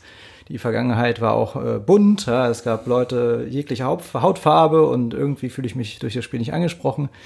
Ähm, ich finde die Kritik gut, wenn aber wieder verlangt wird, so änder das Spiel, damit es besser wird. Weil ich weiß nicht, worauf das hinaus wird. Ich finde halt auch, man sollte so ein bisschen auch den Visionen Platz geben. Aber ich finde es gut, laut zu werden und zu sagen, hey, mir stört da was dran, ja. Ähm, auch damit andere Entwickler drüber nachdenken. Weißt du, wenn du den einen erreichst du vielleicht gar nicht mehr, der hat sein Spiel fertig, der wird dann nicht jetzt noch eine Frau einfügen oder noch mal irgendwo im Hintergrund äh, einen, einen schwarzen Mann oder so. ähm, aber überhaupt so einfach mal diesen Diskurs zu starten und Leute zum Nachdenken zu bringen, sonst kommen wir überhaupt nicht voran. Wir, wir würden überhaupt nicht so drüber nachdenken, wenn nicht andere Leute so darüber geredet hätten. Genau. Ich glaube, wir würden genauso einfach nur irgendwie hellhäutige junge Männer in unseren Spielen einbauen ähm, und nicht äh, dicke, dicke Ritter. Ja. Ja, also ich glaube, dass, dass äh, der Diskurs allein führt schon zu einer äh, Verbesserung und einer Verschiebung der Verhältnisse in der Gesellschaft. Definitiv. Und es ist ja auch spannend. Also ich muss sagen, ähm, Status quo ist ja auch langweilig. Ne, auf Dauer. Wenn, wenn du die ganze Zeit diesen gleichen Einheitsbrei siehst ähm, und mitbekommst und mitmachst, ist es halt so, ähm, ich will, ich will was Neues. Ähm, natürlich ist es immer so ein bisschen dieses, äh, wenn du das Gleiche, mehr vom Gleichen bekommst, das ist ja leider auch irgendwie das, ähm, was viele Leute ja auch möchten, mehr vom Gleichen. Aber ich glaube, irgendwann macht es auch mal Spaß, was komplett Neues zu erfahren auch und irgendwie so eine ganz neue Perspektive. Weil das Ding ist, ich möchte ja lernen. Ich möchte nicht irgendwie dumm sterben, sondern ich möchte wachsen und lernen als Mensch. Und ähm, wenn ich quasi mich davor verschränke und einschließe von anderen Menschen äh, zu lernen, die eine komplett andere Perspektive haben, eine andere Herkunft, andere sexuelle Identität, was auch immer, dann bleibe ich in meiner immer gleichen Welt. Äh, das Problem daran ist, das bedeutet, aus einer Komfortzone rauskommen zu müssen. Das, das muss passieren. Und das möchten einige nicht. Und das kann ich auch nachvollziehen, aber ähm, man muss halt leider einsehen, dass die Welt sich ändert. Und, und wir ändern uns und das kann man vor allem durch die ganzen äh, äh Technologien, die wir heutzutage haben. Und Games sind eben Teil davon, äh, weil Games einfach mittlerweile weltweit passieren. Und jeder kann spielen und jeder sollte auch spielen. Und die Botschaften, die halt, vor allem ist es das Medium nicht nur der Zukunft, sondern der Gegenwart und wird auch weiterhin das Medium in den nächsten Jahren äh, sein. Vor allem, dass eben auch sehr viele junge Leute erreicht und erreichen wird. Und da äh, zu sagen, nee, wir sind nicht politisch, wir machen da nichts, ähm, das geht einfach nicht. Ich habe ein tolles Spiel, was ein positives Beispiel ja. ist. Ja, jetzt haben wir viel über negative Beispiele geredet, ja. wo es auch schlecht kommuniziert wurde, wo man sich nicht wirklich getraut hat, politische Statements abzugeben. Äh, wo es lang gedauert hat, bis überhaupt Frauen eingeführt wurden in die Spiele, siehe auch Assassin's Creed. Ähm, es gibt ein sehr, sehr positives Beispiel, ähm, was jetzt vielleicht im Kontext von, von der, der Hongkong-Geschichte ähm, vielleicht ein bisschen getrübt wird. Es geht um Blizzard und es geht um ihr Spiel Overwatch. Mm. Overwatch hat einen absolut bunten Cast. Und das von yes. Anfang an. Yes. Man muss dazu sagen, das war auch eine Entwicklung. Ja, ich habe die Entwicklung mitverfolgt und es war tatsächlich, die ersten Charaktere war, waren sehr stereotypisch. Sehr weiß, äh, äh, alte weiße Männer, junge hübsche Frauen hm. mit Kurven, ähm, muskulöse Männer auf der anderen Seite. Und so mit der Zeit hat sich da aber was entwickelt bei Overwatch. Und sie haben gemerkt, hey, wir haben hier die Möglichkeit, so, so ein Team aufzubauen, an, an ein multikulturelles Team, was verschiedene Aspekte der Welt zeigt, ja, und wo sich jeder repräsentiert fühlt. Und das verstärken die jetzt wirklich mit, mit jedem neuen Helden, mit jeder neuen Heldin, die noch dazukommt. Und ich finde das so großartig und so stark und auch mitzubekommen, wie das teilweise dazu kam. Zum Beispiel, ähm, ähm, es gibt den Charakter Mei. Das ist eine, eine kleine, etwas rundliche Chinesin und ähm, die ist wohl auch dadurch entstanden, weil äh, die Tochter von jemandem gesagt hat, hey, da ist ja niemand, der so aussieht wie ich. Ja, irgendwie musste die, äh, die Tochter dazu kommen, wie immer. Es sind immer die Töchter, die dann die, die Väter überzeugen, ja, leider. Aber ja, so war es da in dem Fall auch. Ähm, hey, da ist ja niemand, der so aussieht wie ich. Ja, so nach Motto, die sehen ja, das sind ja alles nur dünne, lange Frauen. Ja, da gibt's eine Tracer, da gibt's so eine Widow, ähm, die, die sind halt alle so äh, gleichförmig. Wieso gibt's da nicht was anderes? Und plötzlich entsteht da so ein Charakter wie May oder Saria, die, die muskulöse russische Powerfrau, die mit Bären ringt. ähm, und ähm, ja, und plötzlich entsteht so, so, so ein Team aus Leuten aus der ganzen Welt. Erst neulich kam jemand aus, aus den Niederlanden dazu. Ja? Ähm, wir haben äh, Baptiste, äh, ich glaube, der kommt so aus, der, aus dem karibischen Raum. Äh, könnte ich mich aber täuschen. Wir haben Doomfist. Ähm, ich glaube, der kommt aus diesem fiktiven afrikanischen Land, äh, den es in Overwatch gibt, das es in Overwatch gibt.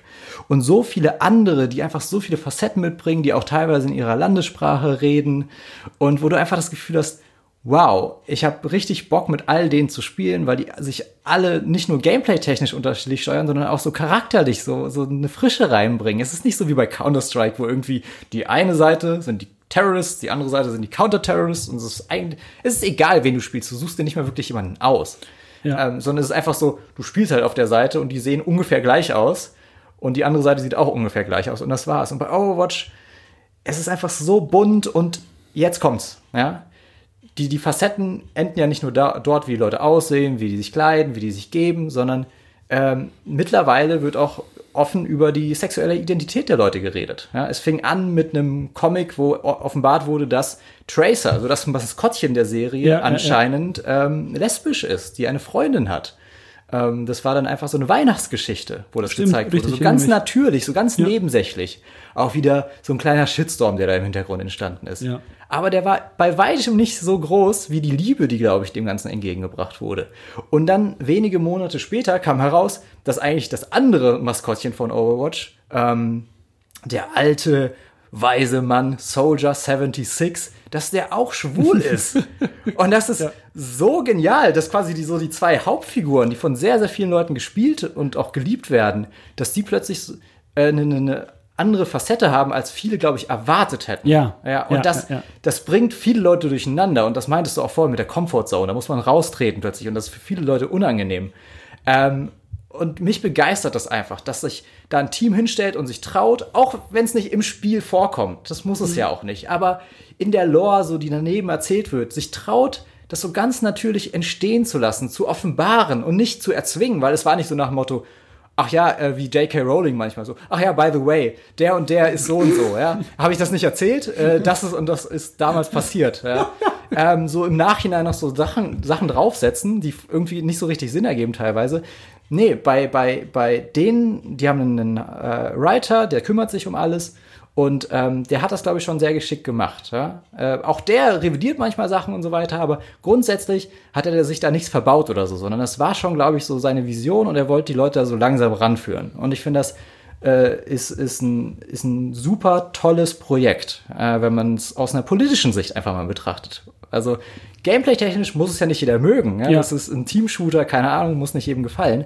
Aber dieses Spiel spricht so viele Leute an, wenn du dir ähm, Streamer anschaust, du siehst so viel mehr Frauen als bei anderen Spielen, weil diese Leute, diese Menschen äh, auch abgeholt werden, genauso wie alle anderen Menschen auch in diesem Spiel und sogar Gorillas und Hamster und sonst wer. Da- Das ist einfach, das hat, bietet so viele Facetten und Das sind ganz witzige Streams, so ein Hamster-Overwatch-Spiel.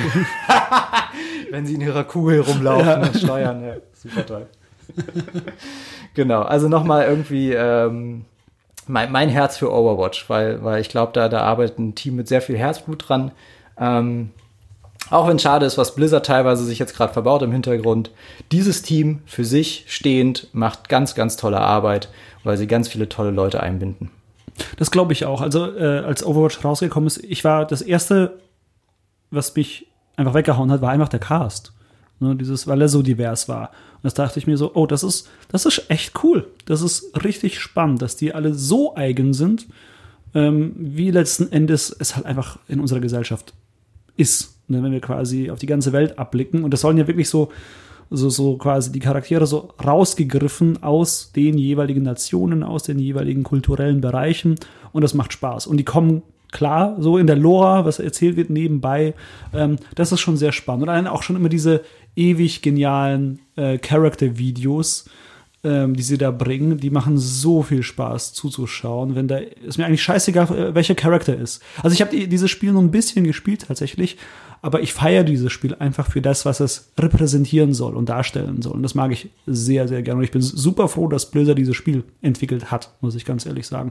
Weil da wären wir bei, eben bei diesem Ding, was ich vorhin gemeint habe, dass insbesondere große Studio, Studios diese Macht haben, das Budget haben, auch sowas mehr zu pushen.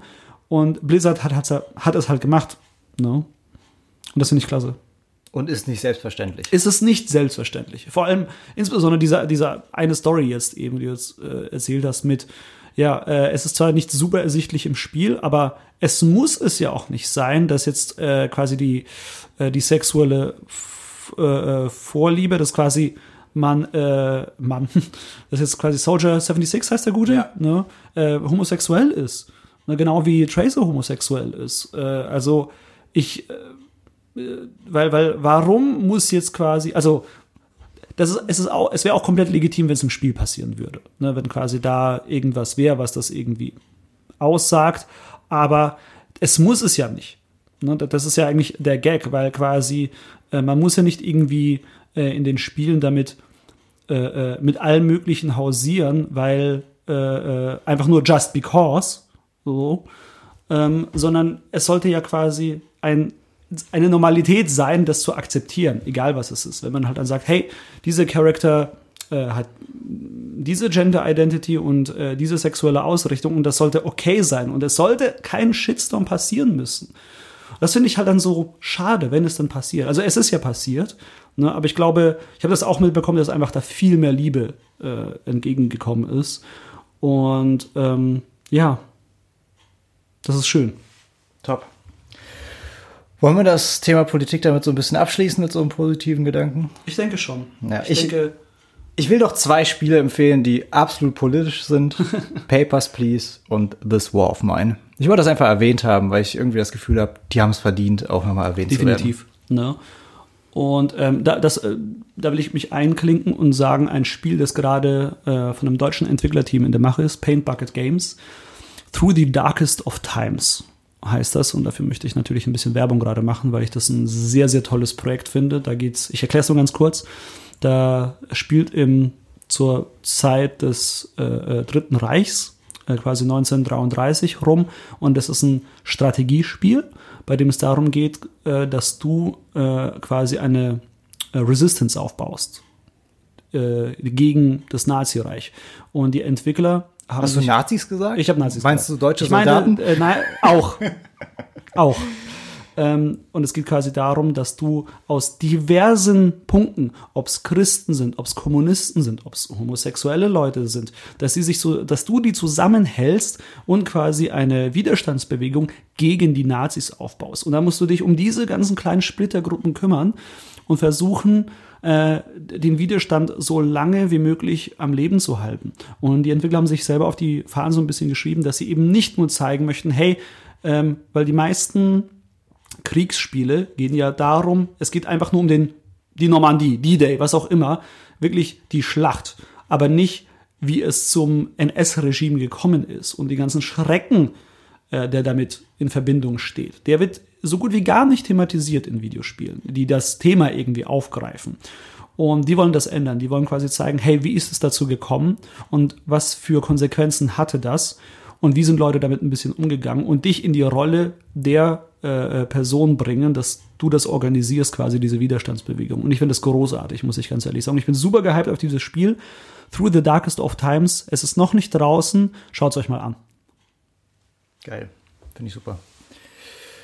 Ähm, ja, zum Abschluss vielleicht äh, nochmal, das war jetzt ein heißes Thema wahrscheinlich ja. und äh, es wird genug Leute geben, die vielleicht anderer Meinung sind und wir freuen uns über euer Feedback. Also schreibt uns wirklich gerne Mail oder einen Kommentar, entweder an post.aprobogames.de oder direkt auf der Website aprobogames.de. Äh, unter der Folge könnt ihr kommentieren. Ähm, genau, wir sind gespannt auf eure Meinung und äh, ich würde mich ja freuen, wenn es ein paar Kommentare gäbe zu anderen politischen Spielen, weil es gibt so viele andere politische Spiele. Äh, egal wie politisch, ähm, haut einfach mal raus. Mich würde es echt interessieren, was ihr noch für Tipps habt, die euch irgendwie berührt haben oder wo ihr denkt, so das ist ein Thema oder das ist ein Spiel, was mehr Aufmerksamkeit verdient hat. Genau. Ansonsten, ähm, ihr könnt uns natürlich auch ein bisschen äh, also auf äh, Twitter auch gerne kontaktieren mit dem Thema. Uns gibt es bei apropos GamesPod wo gibt's dich sonst zu finden, Eddie? Äh, bei Twitter als Ede Unterstrich. Und mich kriegt ihr unter Slava Deisling tatsächlich. Ja, dann äh, freuen wir uns auf eure Kommentare, euer Feedback, wenn was kommt. Ansonsten sehen wir uns und hören uns bei der nächsten Folge von Apropos Games. Oder gleich. In unserem Off-Topic. Richtig. Genau. Macht's gut. Macht's gut, bis dann.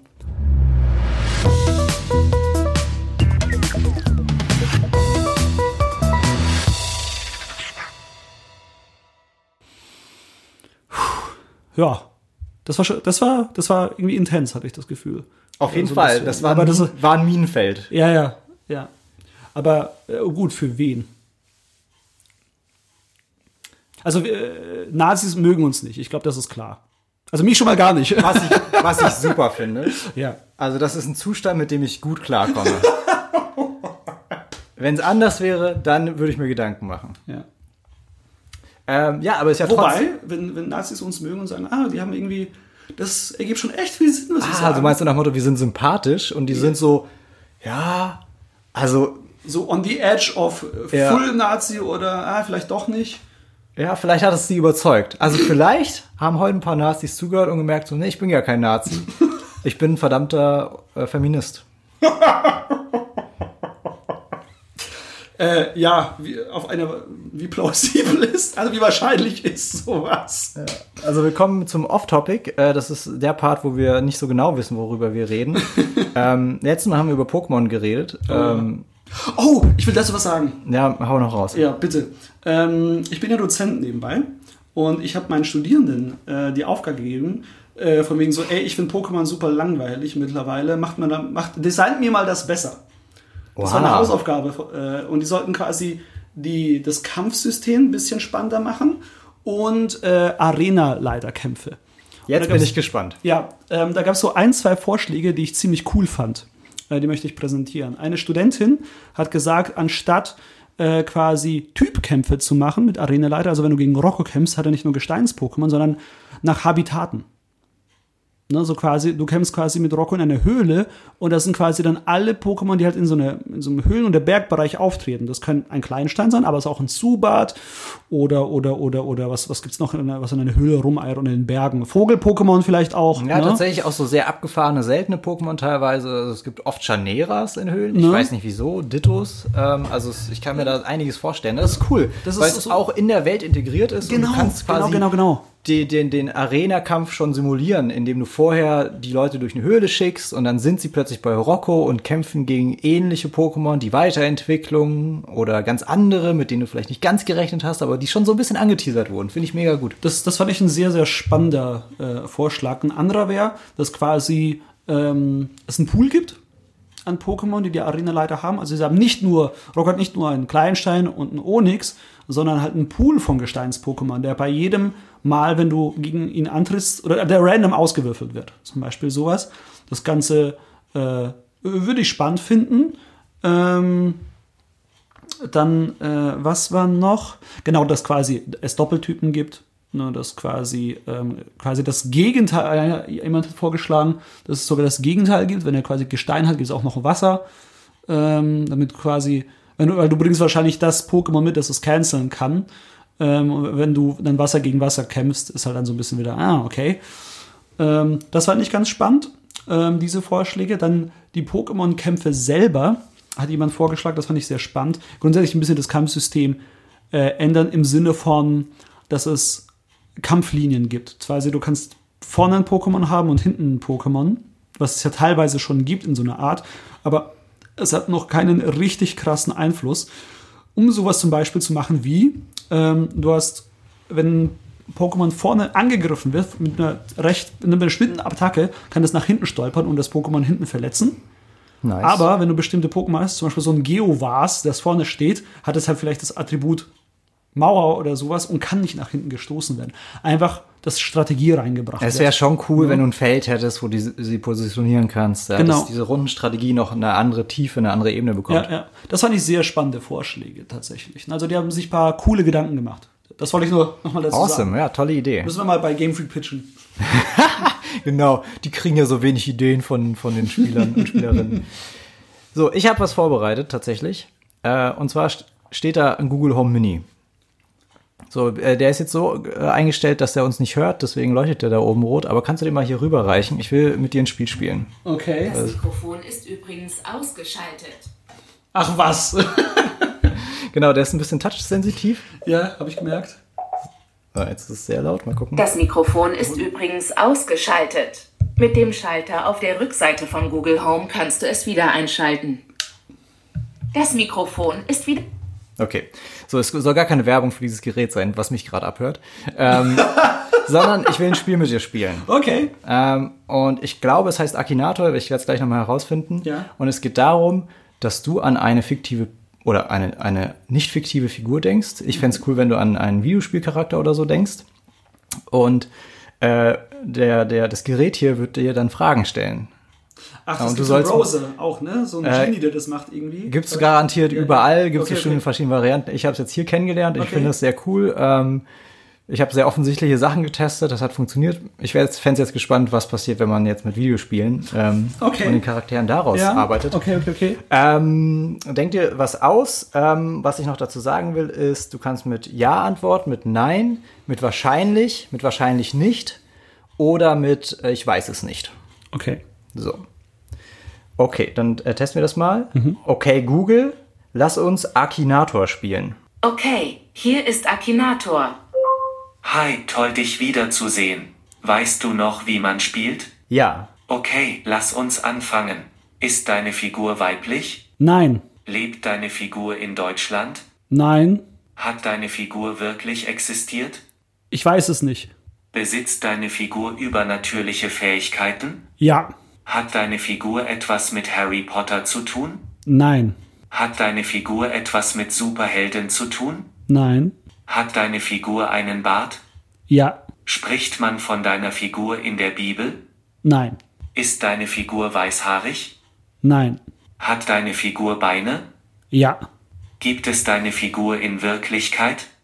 Nein. Trägt deine Figur ein Schwert? Nein. Stammt deine Figur aus einem Spiel? Ja. Hat deine Figur etwas mit Nintendo zu tun? Nein. Hat deine Figur Haare? Nein. Ist deine Figur ein Roboter? Nein. Boxt deine Figur? Ich weiß es nicht. Trägt deine Figur Kleidung? Ja. Trägt deine Figur eine Waffe? Ja. Sieht man deine Figur oft mit nacktem Oberkörper? Ja. Hat deine Figur eine Gesichtstätowierung? Warte. Ich weiß nicht. Ich denke an Kratos. Habe ich recht? Ja. Ja. Geil. Alter! Ja, der nackte Oberkörper und der Bart. Nicht sicher, ob ich deine Antwort Oh, verstehe. Alter. Bitte denke Okay, daran, Google, mit stopp. Ja Alter! Ja, der Bart und der nackte Oberkörper. Aber Und wie, Videospiel. wie gut. Wie gut. Ich dachte so, der Bart und der nackte Oberkörper, da wird jetzt wahrscheinlich die ganze Datenbank durchgehen. Welche Videospielcharaktere haben Bart und nackten Oberkörper? Und haben nicht mit Nintendo zu tun? Ja, geil. Ja. Ähm, Ja, aber cool, geil. Das ist lustig. Ja. Also ich hätte jetzt auch nicht gedacht, äh, dass es dann doch so gut funktioniert bei Videospielen. Ich meine, für die anderen Sachen gibt es irgendwie auch so unendlich viele Daten, hätte ich gedacht. Aber klar, Videospiele sind ein Internetphänomen, dafür haben sie wahrscheinlich auch unendlich viele Daten. Äh, cool, ja, das wollte ich nur mal einmal gespielt haben und vielleicht äh, gibt es noch ein paar andere Leute, die das auch so Das spielen wollen. Mikrofon ist ausgeschaltet. Spannend. Ja. Nee, genau, der Akinator, ich habe nochmal nachgeschaut, ja, das, das, das war tatsächlich so ein, im Browser kann man das spielen, jahrelang. Äh, und da hat sich schon sehr viel Daten wahrscheinlich akkumuliert. Das glaube ich. Genau. Ähm, nee, cool. Ja. Hast du noch was auf dem Herzen, was du teilen willst an dieser Stelle? Ähm, ich habe die Tage, weiß nicht, hast du den schon gesehen? The Art of Self-Defense, den Film? Nein, habe ich leider noch nicht gesehen. Ah, Okay. Kann ich. Also, ähm, ich habe das tatsächlich schon getwittert, aber ich stehe zu der Meinung, das ist der beste Film, den ich dieses Jahr gesehen habe. Fantastisch. Du glaubst gar nicht, wie sehr mich das freut, weil Ja. ich habe den, den Trailer vor einer halben Ewigkeit gesehen und ich dachte so, oh mein Gott, das ist genau mein Humor. Ja, ähm, schau dir den Trailer nicht nochmal an. Okay. Ich habe ihn nämlich auch irgendwann Anfang des Jahres gesehen, so vor, keine Ahnung, einem halben Jahr oder sowas, habe ich einen Trailer gesehen und gesagt, das ist ja geil. Und dann habe ich diesen Film irgendwie so vergessen und neulich äh, gesehen, so, oh, der ist ja irgendwie draußen. Vielleicht mal kurz eine Zusammenfassung, worum es geht. Ja, ähm, es geht letzten Endes darum, dass ein äh, junger Mann, gespielt von Jesse Eisenberg, äh, oder auch Mark Zuckerberg, wie ihn viele nennen, ähm, der wird überfallen. Also das ist kein großartiges Spoiler, das passiert wirklich in den ersten paar Minuten. Er wird äh, äh, überfallen von irgendwie so einer Gruppe von Motorradgangstern, keine Ahnung, verprügelt. Und er ist grundsätzlich ein sehr, sehr schreckhafter, einsamer Mensch und fängt dann an, einen Karate-Kurs zur Selbstverteidigung. Und dieses äh, Karate, der, der, der Lehrmeister, ist ein bisschen komischer Vogel. Also nicht so ein, ein kleiner äh, äh, Mr. Miyagi-Typ, der ein bisschen noch äh, äh, äh, exzentrischer ist, sondern schon durchtrainierter, gut, au- gut aussehender Typ halt. Ähm, aber alles ist ein bisschen weird, wie die das da halt aufziehen. Und es stellt sich raus, so im Laufe des Films, dass nicht, nicht alles so ist, wie es scheint, äh, mit, diesem ähm, äh, Dojo sozusagen. Es ist düster, also ähm, sehr intensiv. Ich, ich finde den Cast, also der re recht unbekannter Cast bis jetzt auf Jesse Eisenberg mal, ähm, würde ich jetzt zumindest behaupten, dass die meisten von denen eher unbekannt sind. Aber unglaublich gutes Schauspiel, also macht sehr viel Spaß. Die Story, der Plot ist ziemlich simpel, aber die Story ist äh, also ich war, ich war einfach am Bildschirm gefesselt, weil es einfach sehr genial inszeniert ist und eine sehr ähm, spannende Geschichte. Also es war wirklich sehr thrilling. Es war wirklich unglaublich spannend.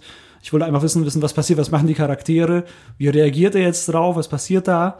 Ähm, und es ist, äh, ich habe äh, äh, gemeint, es ist einfach unausweichlich komisch, also witzig. Weil also natürlich Humor ist natürlich Geschmacksfrage, klar, aber das, was da einfach passiert auf dem Bildschirm und wie die Charaktere handeln und reagieren, ich fand das schon sehr, sehr komisch. Also hat genau äh, mein, mein, mein äh, Humor getroffen. Von daher kann ich das nur empfehlen. Der Name ist leider ein bisschen unglücklich gewählt. The Art of Self-Defense. Wenn man halt das irgendwie bei Amazon oder Google eintippt, dann kommen halt sehr viele YouTube-Videos Oh ja. für äh, Krav Maga-Tutorials und keine Ahnung was. Deswegen immer Film und 2019 am besten eingeben bei der Suche ähm, und mal gucken. Genau, aber den kann ich wirklich total empfehlen. Also der hat mir unglaublich viel Spaß gemacht. Es ist, ich habe ihn angeschaut und dachte mir, hm, ähm, es wirkt so, äh, ich, ich glaube, es gibt so eine äh, äh, so eine Karate-Serie, die heißt irgendwie Cobra Kai oder sowas. Ja. Und äh, die ist ja auch ein bisschen so ein bisschen düsterer, wenn ich das richtig äh, äh, gesehen habe. Ich habe die noch nicht angeschaut, aber ich habe mir so ein bisschen einen Trailer angeschaut und mir gedacht, ha, also The Art of Self-Defense ist, als würde Wes Anderson Cobra Kai verfilmen. Damit hast du mich tatsächlich. ähm, ja, ich will von asiatischer Kampfkunst wechseln zu asiatischem Kino. Ich habe vor kurzem Shoplifters gesehen bei Amazon Prime. Und äh, ist ein südkoreanischer Film. Heißt im Deutschen Ladendiebe anscheinend. Ähm, okay. Oder ist es einfach nur die Übersetzung? Äh, Shoplifters halt ist Ladendiebe. Nee, ich guck gerade. Ah ja, nee, Wikipedia hat das nur übersetzt. Okay, Shoplifters Familienbande heißt das im Deutschen. Ähm, ist aus dem Jahr 2018 und es geht um eine zusammengewürfelte Familie. Also ist keine richtige Familie. Die stammen jetzt nicht voneinander ab oder so. Die so ein bisschen so ja, in der Grauzone in, in Sachen Legalität unterwegs sind. So, ja, die klauen ab und zu. Ja, irgendwie, der eine arbeitet bei der Wäscherei, da holt sich manchmal was aus den Taschen raus. Ja, der andere erzieht da seinen äh, Ziehsohn zu einem richtigen Taschendieb. Und dann irgendwann begegnen sie einem, einem kleinen Mädchen, was da äh, einsam am Balkon sitzt. Und die wissen, die kennen dieses Mädchen und sie wissen, dass sie quasi ähm, misshandelt wird von ihren Eltern. Und die nehmen sie dann bei sich auf und erfahren so ein bisschen mehr von der Geschichte des Mädchens und merken dann so, okay, fuck, der geht's da richtig schlecht bei ihrer eigentlichen Familie und die wird eigentlich überhaupt nicht geliebt. Und das Beste ist, wir behalten die bei uns. Wir sind eh so eine zusammengewürfelte Familie, da passt die perfekt dazu, die kann sich hier super einleben. Und ist eigentlich ein sehr ruhiger Film und das mag ich sehr an diesen südkoreanischen Oh ja, Filmen. ja, ja, ja. Ähm, Plot ist gar nicht so entscheidend. Ja? Es geht dann um das Zusammenleben und wie die Familie so, so langsam ähm, auseinandergerissen wird aus verschiedenen Gründen. Ähm, aber ich mag einfach die Atmosphäre. Ich habe sowas schon, schon lange nicht mehr gesehen und ich habe es echt vermisst. Ähm, und ich kann nur jedem, mh, der sich einmal für so einen ähm, koreanischen Film hat begeistern lassen, empfehlen, auch sich diesen Film anzuschauen. Und da gibt's ja so einige. Und jetzt neu im Kino ist auch Parasite Oh ja. äh, auf den ich richtig Bock habe. Habe ich noch äh, mich fast nicht informiert. Ich weiß nur, dass der Regisseur fantastisch ist Ja. und der ist da schon ganz, ganz tolle Sachen produziert und auch alle sehr unterschiedlich. Das heißt, man weiß auch gar nicht, worauf man sich so wirklich einlässt. Ob das jetzt, ist das mehr Horror, ist das mehr Thriller, ist das ein Drama, ist es auch einfach eine ruhige Geschichte? Ah, Man weiß es nicht. Ich, ich habe jetzt gesagt, ich, ich habe nicht mal den Trailer gesehen.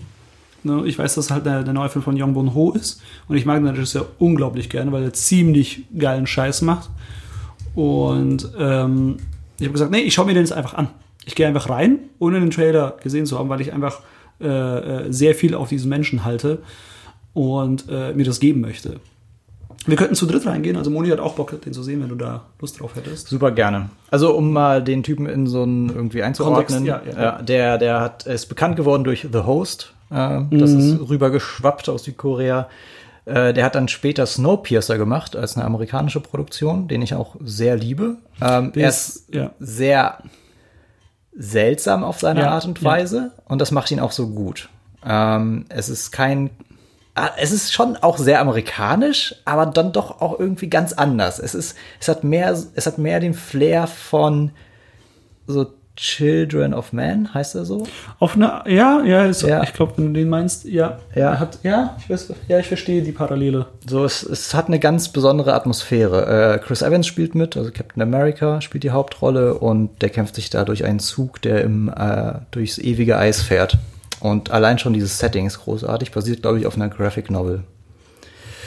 Ähm, und äh, zuletzt hat er noch Oksha gemacht für Netflix. Habe ich leider immer noch nicht gesehen. Das ist ein sehr weirder Film, wo es um ein quasi äh, Tier geht, was gezüchtet wurde, was wohl irgendwie die Menschheit retten soll. So nach dem Motto, das ist so die neue Kuh, die können wir schlachten. Ja, ja, ja. Gut, er hat auch ein paar andere gemacht. Ne, Ich würde jetzt, glaube ich, sagen, Oksha ist jetzt nicht äh, ein seiner Meisterwerke. Genau, ich, das, das sind die Sachen, von denen man es wahrscheinlich gehört hat. Und Ja, jetzt kommen ja. eigentlich die guten Sachen.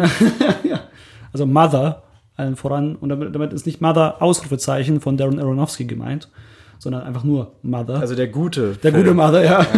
Die gute Mutter. Großartiger Film, kann ich jedem empfehlen. Das ist, das ist ein Erlebnis, wirklich. Mother zu gucken lohnt sich echt. Äh, es geht um eine Mutter, die einen geistig behinderten Sohn hat und der gerät in Schwierigkeiten und sie beschützt ihn um jeden Preis. Und das äh, klingt jetzt wie so ein Rachefilm, so ein klassischer irgendwie. Ähm, in Amerika wird er wahrscheinlich anders produziert als in Südkorea Oh und das ja. äh, merkt man an jeder Stelle und ich finde, das ist ein äh, ganz, ganz tolles, ruhiges und doch so lautes Abenteuer. Ich kann es nicht anders beschreiben. Es ist ganz, ganz schwierig, irgendwie, ohne was vorwegzunehmen. Ähm, Er ist echt er ist intens. Ich fand ihn sehr intens. Er ist unglaublich. Also sehr gutes Charakterspiel von den Darstellern. Und alles, was ich von Parasite gehört habe, ist bislang auch fantastisch. Also Ich habe auch nur für, für viele, für viele der Film des Jahres. Ähm, mal schauen, was das heißt. Ähm, ich, ich bin jetzt gespannt, weil bei hier, ich habe jetzt Art of Self-Defense mein äh, äh, als Film des Jahres bis jetzt für mich. Ich habe dann auch noch so mal ein bisschen äh, Revue passieren lassen, weil ich habe den zusammen mit Monika angeschaut und wir dann so, boah, der war schon echt verdammt gut. Ne? Das hat unglaublich viel Spaß gemacht, den anzuschauen. Und so, okay, was haben wir eigentlich dieses Jahr geschaut? Was ist denn überhaupt dieses Jahr alles rausgekommen? Ne, dann so ein bisschen Revue passieren. Teilweise habe ich äh, Filme äh, dieses Jahr erst gesehen, die 2018 rausgekommen sind. Auf Netflix war jetzt zum Beispiel hier The Green Book. Ähm, hat ja einen Oscar gewonnen letztes Jahr.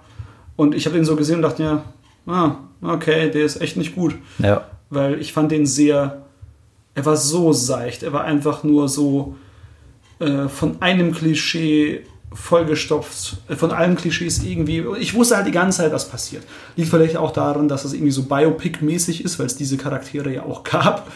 Ähm, aber es war, er hatte nichts aus, also er hat was auszusagen gehabt, ne, quasi, weil er dieser eine Charakter äh, zwischen den Stühlen war, also dieser schwarze Pianist.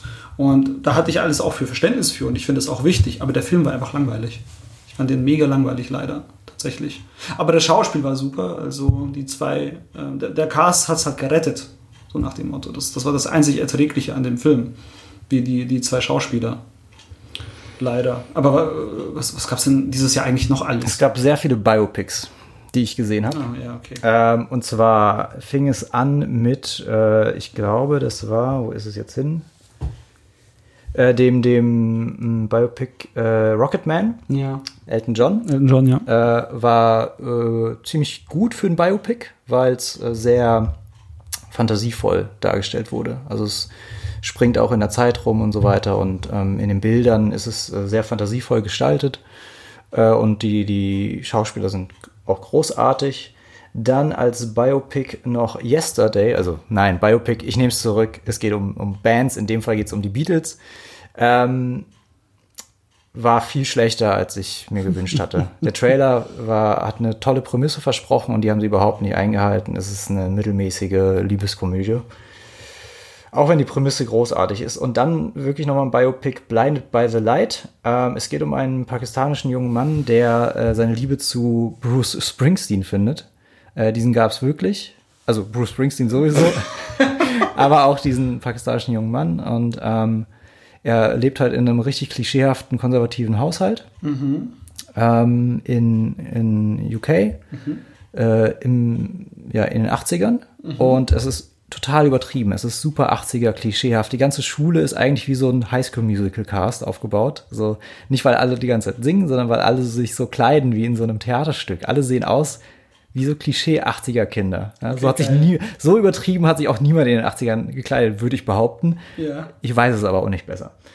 Ähm, aber der hat wirklich Spaß gemacht. Der ist super kitschig, klischeehaft, aber der ist von diesen drei Filmen auf jeden Fall mein Liebster gewesen. Der hat mich berührt, obwohl ich gar nichts mit der Musik von Bruce Springsteen anfangen kann. Überhaupt nichts. Aber der Film hat es trotzdem äh, gut vermitteln können. Also Respekt an die Filmemacher an der Stelle. Und ich mag es auch immer wieder zu sehen, wie diese, sag ich mal, diese, diese Randgruppen der Gesellschaft so ein bisschen beleuchtet werden. Weil so ja, ähm, ja. oft sieht man dann, weiß ich nicht, Geschichten aus Irland, aus England direkt, so, wo du die typischen britischen Familien siehst, ganz klar. Ja, klar. Ähm, aber auch mal zu sehen, wie war es für eine pakistanische Familie zu der Zeit. Ist das nicht schön? Ist das nicht geil, dass, dass man dann gerade, dass so ein Film kommt, der das irgendwie aufgreift? Auch ich kann auch mit Bruce Springsteen nicht so viel anfangen. Ein paar Tracks sind schon ganz geil, ne? Aber dass das halt mal jemand macht. Also, hey, nee, wir schauen nach Pakistan. Ja. Ne? Und das halt quasi, äh, ich würde es behaupten, der hat ja, gut, der hat wahrscheinlich jetzt nicht so den großen US-Release gehabt, dieser Film, dass jetzt tausende Kino, äh, Kinos den gezeigt haben, aber ein paar mit Sicherheit. Ähm, oder nee, Moment mal, war das ein Netflix-Film oder was war das? Nee, nee, war schon Kino. Ja, das war schon Kino, ne? Ähm, dass das jetzt ist wahrscheinlich nicht so eine riesige Masse anspricht, ähm, allein durch diesen kulturellen Kontext. Aber dass man gesagt hat, nee, das scheißen drauf, das wissen wir. Äh, dementsprechend ist wahrscheinlich auch das Budget gesetzt und dass man das einfach macht, weil quasi jemand diese, diese Geschichte, diese politische Geschichte irgendwie auch äh, erzählen möchte. Ne? Top. Richtig cool. Äh, Ich habe gerade so ein bisschen deine Liste gesehen. Ne? Und äh, vieles deckt sich so bei mir, äh, was ich eigentlich dieses Jahr gesehen habe. Und wirkliche, so wenn ich so sehe, hier äh, Avengers, Endgame und Detective Pikachu, alles recht unterhaltsam, aber nichts, wo ich sagen würde, da, das, das ist der beste Film des Jahres. Ja, da, da, das merkt man daran, dass ich seltsame Biopics rauspicke aus meiner Liste und halt nicht die Blockbuster, weil die halt wirklich Ja. egal waren am Ja, Ende des für- Tages. Für, also insbesondere diese ganzen Comic-Sachen, ist auch Detective Pikachu. Alles unterhaltsame Sachen, ne, aber nichts, wo ich sage, äh, ja, weil die halt dann doch sehr berechenbar sind. Irgendwie, wie sie aufgebaut sind und was sie zu sagen haben und erzählen. Ähm, weißt du, da habe ich sowas wie ähm, Blinded by the Light, klar, irgendwie so Biopic-mäßig, aber so, es geht irgendwie, es ist so eine ganz persönliche Geschichte von einem Menschen und das, das weiß ich nicht, vor allem in einem Kulturkreis, den ich eh nicht kenne. Ne? Und das ist so, oh, okay, was, was bedeutet das? Ne? Wie, wie, wie arbeitet diese Figur? Oder hier dieses Art of Self-Defense, der spielt nicht mal in der Moderne, es spielt offenbar irgendwie in den 80ern, 90ern. Ne? Aber das, das ist auch überhaupt nicht Thema, aber es hat damit zu tun irgendwie. Und einfach dieses, dieser isolierte Mensch, der irgendwie Angst vor allem anderen hat und vor der Welt hat, ähm, das ist äh, sehr, es war einfach sehr spannend. Also das, da, da stimmt einfach alles, von der Cinematography bis zu den Schauspielern, bis zu der Story und wie sie inszeniert ist. Und ich bin jetzt auch super gespannt, was jetzt so in den nächsten zwei Monaten ich noch sehen werde, was auf meiner Liste noch ein bisschen steht. Mit Parasite. Oh jetzt, ja. ne, bin ich mega gespannt drauf. Ich wollte tatsächlich ins Savoy gehen zu dem Opening Screen am 3. November um 20.30 Uhr, aber da habe ich schon leider, ist mir dann eingefallen, andere Pläne. Ähm, aber das, der nächstbeste Termin, sofort rein, ne, weil den will ich dann doch schon im Savoy gerne sehen. No. Ähm, hast du noch irgendwas auf der, deinem Zettel, was du noch nicht gesehen hast? Also Shoplifters, als du, das wir haben schon öfter mal so drüber gesprochen, ähm, muss ich mir jetzt auch natürlich geben. Ne? Ja, gerade als. Noch Emma, auf Amazon Prime, sagst du? Ich denke schon, ja. Okay. Äh, nee, ich habe gerade keine Idee, was jetzt noch auf mich zukommt tatsächlich. Ja, ähm, ja ich freue mich auf jeden Fall auf diese kleinen Perlen, wie du auch. Die sind gerade so viel mehr wert als noch so ein Blockbuster. Ich schaue mir am Ende immer die Blockbuster natürlich an, weil ich das Gespräch drumherum immer sehr faszinierend finde. Ja, ja. Ähm, aber die Filme selbst geben mir bei weitem nicht so viel wie die Perlen. Ja, das stimmt. Das ist bei mir eigentlich äh, Sehr ähnlich. Gestern Abend tatsächlich, äh, weil es auf Netflix gerade war, Gladiator. Der gute alte Oha. mit äh, Russell Crowe nochmal gegeben. Ja. Ähm, ja, bockt. Ne? Aber den noch jetzt mal zu sehen, äh, damals natürlich, ne, wenn du halt äh, so, so, so einen Film, so ein epochales äh, Meisterwerk ähm, mit, keine Ahnung, 13, 14 anschaust, denkst du dir, meine Fresse, das ist halt heftig. Jetzt den nochmal so zu sehen, ich habe ihn, glaube ich, schon vor zwei, drei Jahren nochmal gesehen, ist so, der ist schon ganz cool, aber da muss ich ganz ehrlich sagen, also sehr viele äh, wilde Cuts stellenweise Oh. Ähm, wo, ich, wo ich sagen würde, ah, okay, ich glaube, da hätte man ein paar coole, mehr coolere Sachen einfach mit Editing machen können. War das Ridley Scott eigentlich? Äh, ja, oder? Ja, wenn, ich glaube, der Ridley, der Scott war es. Schon mal ganz schnell. Ja. Ich meine nämlich schon. Ja. Ne? Genau. Nee, der, der macht schon Spaß. Es ist halt übertrieben männlich, übertrieben, also übertrieben im Sinne von dieser, dieser Romantik der Ehre und Stärke so ein bisschen. Und äh, das, das kann mal bocken, ne? Ähm, für diese zwei Stunden. Aber die ganze Zeit sowas, ach, ist mir auch ein bisschen too much. ja Hast du den gesehen? Ja, klar. Ähm, aber der ist bei mir gar nicht so hängen geblieben als irgendwas Gutes oder so. Ich, Ja, okay. Der lief halt im Fernsehen. Ich habe den Ja. geschaut. Ich mochte Russell Crowe noch nie. Insofern Okay. Hat er mich nie wirklich berührt. Hast du The Nice Guys gesehen? Leider noch nicht, aber ich bin mir Ja. sicher, dass der mir gefällt, weil der in so eine Ecke geht wie Kiss Kiss Bang Bang. Yes. Und ich Ja, liebe total. Kiss Kiss Oh, Bang Bang. Ein absoluter Kultfilm, Yes. den ich auch jedem empfehlen kann. Ja, also- äh, Gerade weil man kennt heutzutage äh, ähm, Robert Downey Jr. Und den damals zu sehen, ist irgendwie noch was ganz anderes. weil damals war er eine Nullnummer. Ja, er hatte seine Drogenprobleme, er kam gerade erst wieder, ähm, nachdem er anfangs super große Erfolge gefeiert hat. Ja. Ich glaube, wenn er nicht den Oscar gewonnen hat, war er zumindest dafür nominiert für seine Rolle in äh, Chaplin, die großartig war. ja. Hat er in den frühen 90ern gespielt. Und dann hat er seinen Abstieg gehabt und so weiter, wie viele äh, Hollywood-Stars in den 90ern. Und er kam dann halt wieder, ja, mit so einer geilen Krimikomödie Ja. wie Kiss Kiss Bang Bang. So, solche Filme dachte ich, gibt's nicht mehr. Und dann kam aber genau The Nice Guys raus, was ich leider nicht gesehen habe. Kann ich empfehlen, macht Spaß. Zumal ich Ryan Gosling sehr mag. Auch wenn Russell Crowe mitspielt, aber ich glaube, der spielt wahrscheinlich eine interessantere Rolle. Der spielen äh, Russell Crowe und Ryan Gosling harmonieren wunderbar in diesem Film. Also Genial. harmonieren in Anführungszeichen, weil die nicht harmonieren, Ja. aber die, die Figuren, die Schauspieler. Äh, äh. und es ist einer der, der, der wenigen Filme, wo Ryan Gosling mal spricht. also ein bisschen, Und nicht nur guckt. Und ein bisschen mehr sagt, äh, weil das ist so, ich möchte ja, dass ein äh, äh, gut, natürlich ein Schauspieler ist es teilweise super schwer, also es ist unglaublich schwer als Schauspieler eine Rolle zu haben, wo man nicht redet oder sehr wenig redet und anhand nur von Mimik kommuniziert. Ne, das ist unglaublich schwer. Ähm, und ich finde, ich weiß nicht, ob Ryan Gosling das wirklich sehr, also wirklich gut doch eigentlich schon. Also Drive ist, glaube ich, das beste Beispiel dafür, dass es Und äh, eigentlich kann. ich habe nie drüber nachgedacht, aber du hast vollkommen recht. In, ähm, wie hieß der letzte große? Blade Runner. Ähm, Oh ja. ja. genau so eine ja. Rolle, wen, muss er wenig sagen. Er steht oft einfach vor irgendwelchen Leinwänden rum. Ja. Und natürlich mein Lieblingsfilm, mein persönlicher Lieblingsfilm von, von ihm ist natürlich ähm, Lars, und die mit- Frauen. Lars, Lars und die Frauen, ja. Großartiger ist. Film, Ja. wo er auch ganz wenig spricht. Der Ähm, macht Spaß. Ja. Also Lars und die Frauen, Geheimtipp auch. Äh, er lebt plötzlich mit einer Sexdoll zusammen, ne? Ja. mit einer Sexpuppe, weil äh, er die ganze Zeit Single ist und das Dorf macht sich um ihn Sorgen, in dem er lebt. Und dann wird dieser Schn Schnubbi, äh, Schnubbi-Mann, also er hat- trägt halt einen Schnurrbart und ich finde das so ulkig, wie er da aussieht, Ja, ja, Ähm, kommt er irgendwie auf die Idee, sich eine Sexdoll zu holen. Das wird, glaube ich, gar nicht erklärt. Er hat sie dann plötzlich Ja, einfach ja, ich glaube schon. ähm, wie auch immer, und dann macht das, das spielt das Dorf aber mit. Also sie, sie ermutigen ihn dann da auch noch dazu, Ja, so ja, ja. da irgendwie und glaub, machen halt quasi mit, dass es eine echte Frau sein soll. Und das ist so, eine, so ein tolles Szenario. Also es fühlt sich überhaupt nicht an wie, ein, wie eine US-Produktion, sondern vielmehr wie so eine französisch, wie ein französischer Film oder so. Es hat, Ja. hat einen ganz eigenen Charme. Da- Das ist richtig. Ähm, Nochmal zu äh, Kiss Kiss Bang Bang. Also als ich, oh, keine Ahnung, ich war 16, 17, als ich den das erste Mal gesehen habe. Und ich habe mich weggehauen. Ich fand das so großartig, wie dieser Film aufgebaut war, was er, die Charaktere, die, diese, dieses unsinnige Verhalten von den Charakteren stellenweise. Äh, und ich, ich tue mir schwer, grundsätzlich zu sagen, was, wenn mich Leute fragen, was ist dein Lieblingsfilm, ne, weil ich ja grundsätzlich sehr großer Filmfan bin. Ich kann das, diese Frage nicht beantworten. Ich habe keinen Lieblingsfilm.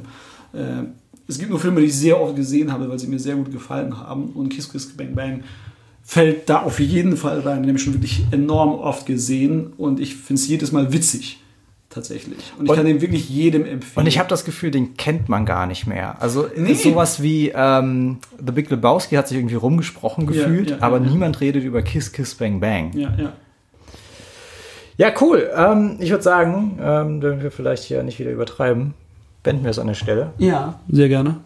Ähm, Habe mich wieder sehr gefreut. Cool, dass wir äh, so ein deepes Thema auch besprechen konnten. Ja, ja. Finde ich auch nicht selbstverständlich, dass das so gut klappt. Nee. Wir hatten jetzt den Vorteil, dass wir auf einer Seite waren. ähm, deswegen haut uns ordentlich Kommentare irgendwie auf die Seite. Wir freuen uns auf euer Feedback. Genau. Und ähm, ja, ansonsten habt noch eine schöne Zeit. Bis zum nächsten Mal. Bis zum nächsten Mal. Macht's gut.